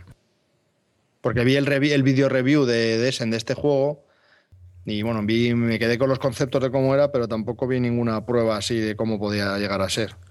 Siguiente correo. Fernando nos comenta lo siguiente. Eh, soy un fiel entusiasta seguidor vuestro desde los principios y encantado desde que hacéis la entrega quincenal. Aprovecho para escucharos cuando la parienta me obliga a sacar el chucho, por lo que también os transmito el agradecimiento del perrito de los eh, Ejen, que ha visto ampliado considerablemente su paseo vespertino. Y vamos al tajo. Se echa de menos los premios Calvo de mierda y Calvo de oro. Pues algún día los teníamos que hacer, ¿no crees? Sí, por lo menos antes del fin de año. Sí, sí, sí los de este año. Habría que hacer los premios Calvo de este año de mierda. Y estaría bien que cogiéramos dos juegos similares y hiciéramos un versus, algo así como Parchís versus La Oca o Fiedris versus María, para ser más serios, creo que la gente lo agradecería. Lo tenemos pensado, ¿verdad? ¿Ah, sí? Sí. Sí, sí, sí, está en desarrollo. Está, hay un proyecto ahí en desarrollo y a ver si conseguimos un poquito de tiempo y lo desarrollamos. Tres juegos. Sí. Tres o cuatro si estás, juegos. Si estás hablando de lo que estoy pensando, eso no es una comparativa. Es hablar del mismo juego en distintas versiones. No es lo que ellos quieren. Lo que te está pidiendo es que te compares la Oca con el Parchís, juegos que no tienen nada que ver. No, no, juegos similares, dos juegos similares. El Fiedrich versus María, por ejemplo. Que el María es una evolución del Fiedrich. Mm, vale. Es que ha puesto el ejemplo del Parchís contra la Oca, pero bueno, eh, él se refiere a dos juegos. Por entonces sí, entonces lo que queríamos hacer nosotros va al ah, pelo. Yo lo he entendido así, vamos. Sí, bueno, eh, no lo comentamos porque está en desarrollo y hasta que no tenemos las cosas hechas no, no, lo anunciamos, ¿no? Porque esto se puede dilatar o no dilatar y no vamos a crear ninguna expectativa. Es decir, cuando esté lo anunciaremos o lo pondremos como un podcast. O sea, del video review, si te recuerdas bien, la idea fue eh, antes del verano del 2009 dijimos. Llevamos dos años con las video reviews. Pues eso, que teníamos pensado hacer una, una sorpresa, que a lo mejor para después de verano. Sí. Y, va a salir ahora, o sea que mejor no decimos nada. y por último, un listado de juegos, como alguien dice por ahí, para gamers Es decir, juegos para mujeres a los que no les gusta nada jugar, la mayoría, vaya, creo yo. O sea, eh, perdón, lo he leído mal. Listado de juegos, como alguien dice por ahí, para gamers Juegos para mujeres, a las que no les gusta nada jugar. La mayoría, vaya, creo yo. Pues el estado de juegos, es que, no sé, cada persona es un mundo. yo soy de esa opinión. Sí, pero yo, pero yo, yo, porque mi mujer entra dentro de esa de esa clasificación. Te ha tocado, te lo preparas. Entiendo, entiendo, sí, sí, entiendo a qué, a qué se refiere. Las mujeres son unos seres maravillosos y extraordinarios que quieren jugar para pasar el tiempo. No quieren una mecánica que les haga pensar, simplemente quieren, entre comillas, tirar el dado, mover ficha y poco más. Entonces, eh, hay muchísimos juegos en los que les pueden venir bien, ¿vale? Y entonces, eh, mm, si queréis un día hablamos del tema, pero vamos, eh, les pasa eso, ¿no? Que no les pones a lo mejor un juego un poco profundo, que requiera tiempo, y la verdad es que no, le quieren dedicar ese tiempo. Cuando una mujer no quiere algo, no lo hace. De eso lo sabemos todos muy bien. Entonces, eso es lo que les pasa, que si es algo que tienen que pensar y pasan del tema. Por regla general. Pues eso, si quieres hacerte un día tú la lista, te la curras. Ok. Mm. Y hablamos de juegos que sirvan para mujeres, que no les gustan jugar. Vale. El siguiente correo es de Sergio Gavilán. Nos comenta lo siguiente. Espero que cuando leáis esto estéis vestidos. Bueno, yo estoy semi desnudo, ¿eh? Después, después, de la tontería, la tuya y la mía, por cierto, deciros que la última consulta que os hice fue sobre el Hansa y el Hansa Teutónica. Pues sí, hablamos un poco de los dos, que eran un poco diferentes, aunque trataban el mismo tema, ¿no? Y cayeron los dos. Pero no he podido probarlos todavía. Y la nueva consulta es que quiere un juego tipo Cluedo y ha visto un par. A ver si le podíamos decir alguno más y eso, que es El Misterio de la Abadía y el Kill Dr. Lucky Revises Edition. Le llama mucho este último, pero que no es capaz de encontrarlo aquí en España y las páginas donde lo encuentro en esto le cobran más por el envío que por el juego. Espero que le ayudéis a decidir y si es por este último, un sitio donde comprarlo. Bueno, pues eh, yo estuve mirando y el Kill Doctor Lucky, la nueva edición, la van a recibir las tiendas españolas. Está en próximamente, en varias. O sea, se lo comenté. Ah, qué suerte. Sí, se lo dije. Eh, Kill Doctor Lucky, pues Kill Doctor Lucky es un juego de Chiapas Games para mucha gente es el mejor juego de Chapa Games, lo cual no te creas tampoco que es que sea la leche. Es un juego bastante largo y tiene demasiadas cartas de evento, ¿no? O sea, hay unos eventos, hay unas cartas y se juegan demasiadas cartas de evento. El juego al final queda un poco desvirtuado. Y aparte de que sufre de Kingmaker. Así que yo se lo comenté todo también por correo y le dije, uff, este juego también piénsatelo. El misterio de la abadía es un juego más sencillo puede servir hasta de iniciación para meter a otros jugadores en este mundillo y tiene un componente de azar mayor de lo que se espera en un juego de este tipo de, de características, ¿no? de, este, de juegos de deducción. El principal problema que tiene quizá el misterio de la abadía es que más de cuatro jugando este juego se puede convertir eh, en un lastre y en un tedio, ¿no? Eh, eh, es un juego muy aburrido con muchos jugadores. Pero con cuatro el juego puede llegar a ser bastante divertido por las mecánicas y las historias que tiene. Es un juego que está pensado para pasar el rato. Pero yo conozco el misterio de la abadía. El misterio de la abadía. No, conocía el otro y por lo que me comentas, o sea, por lo que oigo, no tienen absolutamente nada que ver un juego con el otro. No, son de deducción los dos, o sea, es una especie de cluedo. Ya, ya, ya, pero que, no sé, por lo que comentas, parece mucho, el del Kill Doctor Lucky es mucho más interesante que el misterio de la abadía. Es que a mí el misterio de la abadía no me gustó nada. Pareció súper infantil. No sé. Pero vamos, mi opinión de verdad que no cuenta, porque lo jugué con un grupo de juego que no que no. Pero vamos, no, lo volvería a jugar nunca. Es que a mí, eh, vamos, de los dos, a mí personalmente no me gusta ninguno. Mm. No, pero digo para él, porque si lo quiere para jugar en grupo y tal y cual, para él, me parecen dos totalmente distintos. Es que depende del grupo. Porque si el grupo quiere jugar, no sé, me parece como que un juego es mucho más, entre comillas, friki que el otro. El otro es mucho. El, el Misterio de la Abadía lo pueden jugar casi cualquier jugador ocasional. Y el otro, por lo que comentas, no. Ya, pero como también tiene. Es, tan aburrido y luego sufre el de Kingmaker, o sea, el diseño es un. No sé, la nueva edición, pero la antigua sufría de Kingmaker. Es decir, un jugador puede decidir quién gana hacia el final de la partida. Pues, pues estamos dando unas ayudas de puta madre, pobre hombre. Ya, pero yo no, yo, yo eh, tú es que tú dices, no, el misterio de la abadía yo lo probé y a mí no me gusta. Y yo le he dicho que el misterio de la abadía yo lo jugué hace muchos años y a mí me pareció divertido. O sea... No, pero no se lo recomendaría, es que depende, si a él a, lo mejor le puede venir bien con el grupo de juego. Lo único que le estoy diciendo es que yo creo que es un eh, es para jugadores más ocasionales y que otra cosa. Sí, sí. Y el otro, por lo que tú comentas, parece un poco más intenso. Luego. No sé. Sí, quizás. Más friki. Por eso te digo, entonces, mm, independientemente de que a mí no me guste o no me guste, yo me quedaría más con el más friki porque me puede, me puede llegar a gustar más. No porque el otro haya probado y no me guste. Por eso, yo visto desde su punto de vista. depende del tipo de juego que tenga. Luego, sobre otros juegos de deducción, bueno, pues yo le comenté alguno más. Eh, le comenté sobre Sleuth, que es un juego de clodo de cartas. Quizá lo peor que tiene ese juego es que es muy abstracto, porque no, no estás muy inmersivo en el tema, pero es, es, un juego de deducción puro y duro.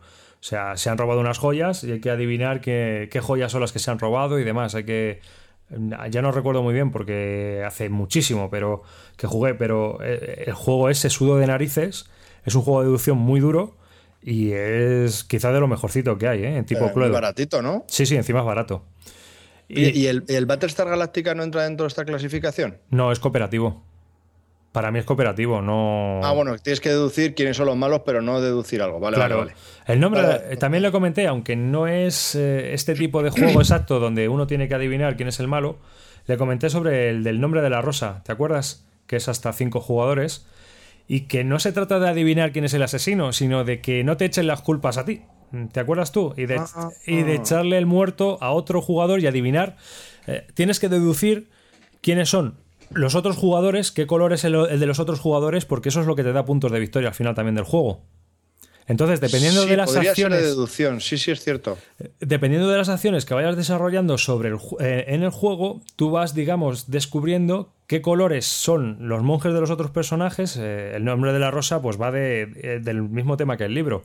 Ha muerto un monje y hay que, hay que ver quién es el que ha sido el asesino. Pero en el juego no se digamos que no se saca quién es el asesino, sino que entre todos los jugadores le vamos echando la culpa a alguien.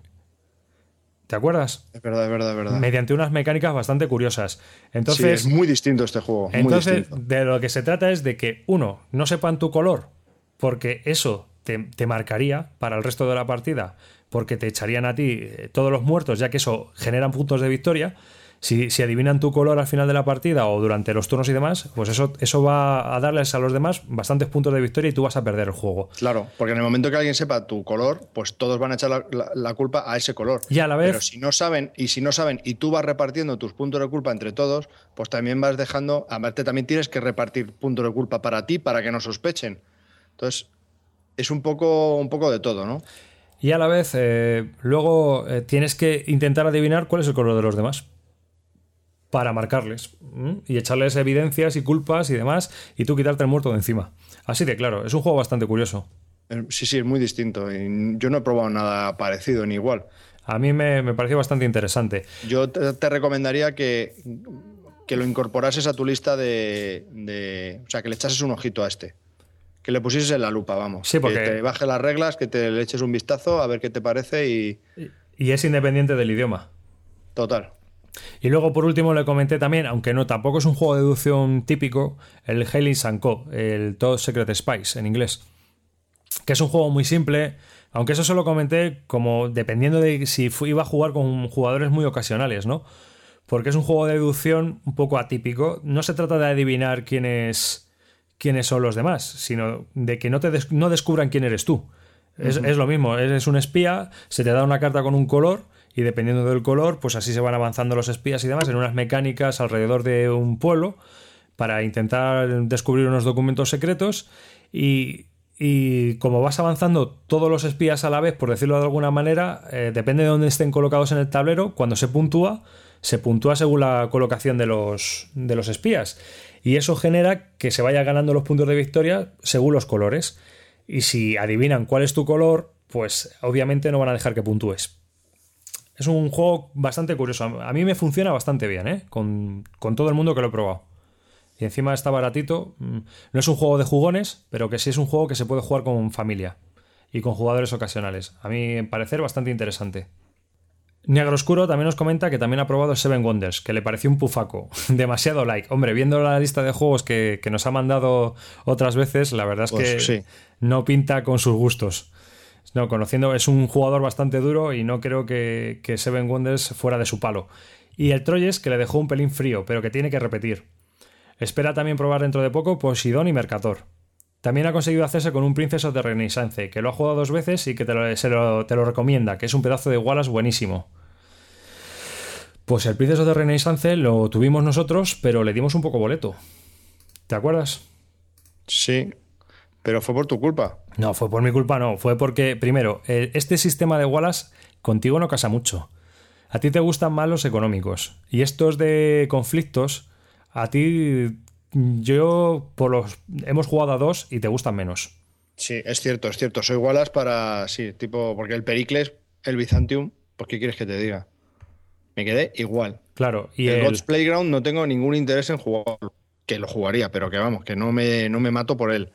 Y este, pero el principal problema no fue eso, el principal problema es que lo compraste muy barato y lo pudiste largar muy caro. Sí, sí, sí. Ahí hiciste negociete y como veías que tampoco iba a ser que lo íbamos a poder probar. Nah, y aparte de que nosotros tenemos un hijo pequeño de Wallace de ese juego que creo para mí mucho más interesante como es Struggle of Empires. Efectivamente, esa fue otra de las razones. Entonces, como me parece, eh, teniendo los dos y viendo los dos, me parece mucho más interesante Struggle of Empires me daban una verdadera pasta por el Princess of the Renaissance, pues obviamente dije, esta es la mía. Claro. Si tengo un juego que es muy similar, el otro lo doy boleto. O sea, es un poco lo que te puede pasar con el Mercator, Lejabre, Agrícola y demás, ¿no? Sí, a lo mejor luego haces tu, tu, ludoteca ideal de V. Rosenberg y a lo mejor la hagas alguno. Claro, efectivamente. Y ya está. Y bueno, para terminar, eh, los correos. Raúl Bernardo, Ruloma, más conocido como Ruloma en los foros de los juegos de mesa, nos comenta lo siguiente, que el Dominant Species se ha convertido en su actual pepino. No me extraña porque es muy buen juego y este también es un jugador duro y le gusta. Que London le ha gustado mucho, pero que quiere probarlo con cuatro jugadores. Y que, bueno, que hablaba en nuestro anterior podcast, nos escribió, ¿te acuerdas que nos dio su top 10 y que aunque no era muy fanático de Wallace, pues en su top 10 había tres juegos y nosotros comentamos, pues, para no ser fanático de Wallace, macho, y dice, bueno, gracias por ayudarme a resolver mi, propio enigma. Así que, pues nada. O sea, ha salido del armario y reconoce que, es Wallace. Sí, que es Wallacero. Así que, y aquí eh, termina nuestra sección de comentarios y correos de los oyentes. Antes de terminar el podcast, me gustaría dar un saludo a Mascleto, que tiene un blog, es ludopáticos.es, y que nos ha hecho una reseña en su blog que nos pone bastante bien y qué menos que de devolver este favor, ¿no? Dándole, mandándole saludos y que os paséis por su blog, que lo tiene muy bien currado, que tiene reseñas interesantes también y que merece la pena leerlo. Así que muchas gracias Mascleto por hacernos una reseña tan buena. Muchas gracias. Y que recomendamos este blog. Pondremos el enlace en la lista de temas, ¿te parece? Perfecto, me parece muy bien. Leí la reseña y me pareció muy buena. Y, muchas gracias. Pues hasta aquí el episodio número 32 del podcast de Bislúdica, un podcast sobre los nuevos juegos de mesa. Recordar que podéis enviarnos un correo a bisludica.gmail.com o que estaríamos encantados de que nos escribierais un comentario en nuestra página web bisludica.com. O como lo diría yo, escribieseis seis. qué, fuerte, lo mío es muy fuerte. Que, muchas gracias por estar ahí y gracias por seguir. Y hasta dentro de 15 días. Y prometo estar un poco más operativo. Y bueno, que sepáis que en una semana o así tendremos colgado nuestra primera video reseña, RA. Así que nada, hasta dentro. Eh, hablando de esta video reseña, el papel de David es estelar. ya lo verás. No, es verdad, es que si no hubiese sido por David no hubiese funcionado nada. y por ti. Sí, sí, bueno, ya ves. Bueno, eh, ya lo verán. Y sin más. Esperemos que os guste. Nos leemos en los comentarios. Y nos vemos por ahí. Y nos vemos. Venga, un saludo. y chao.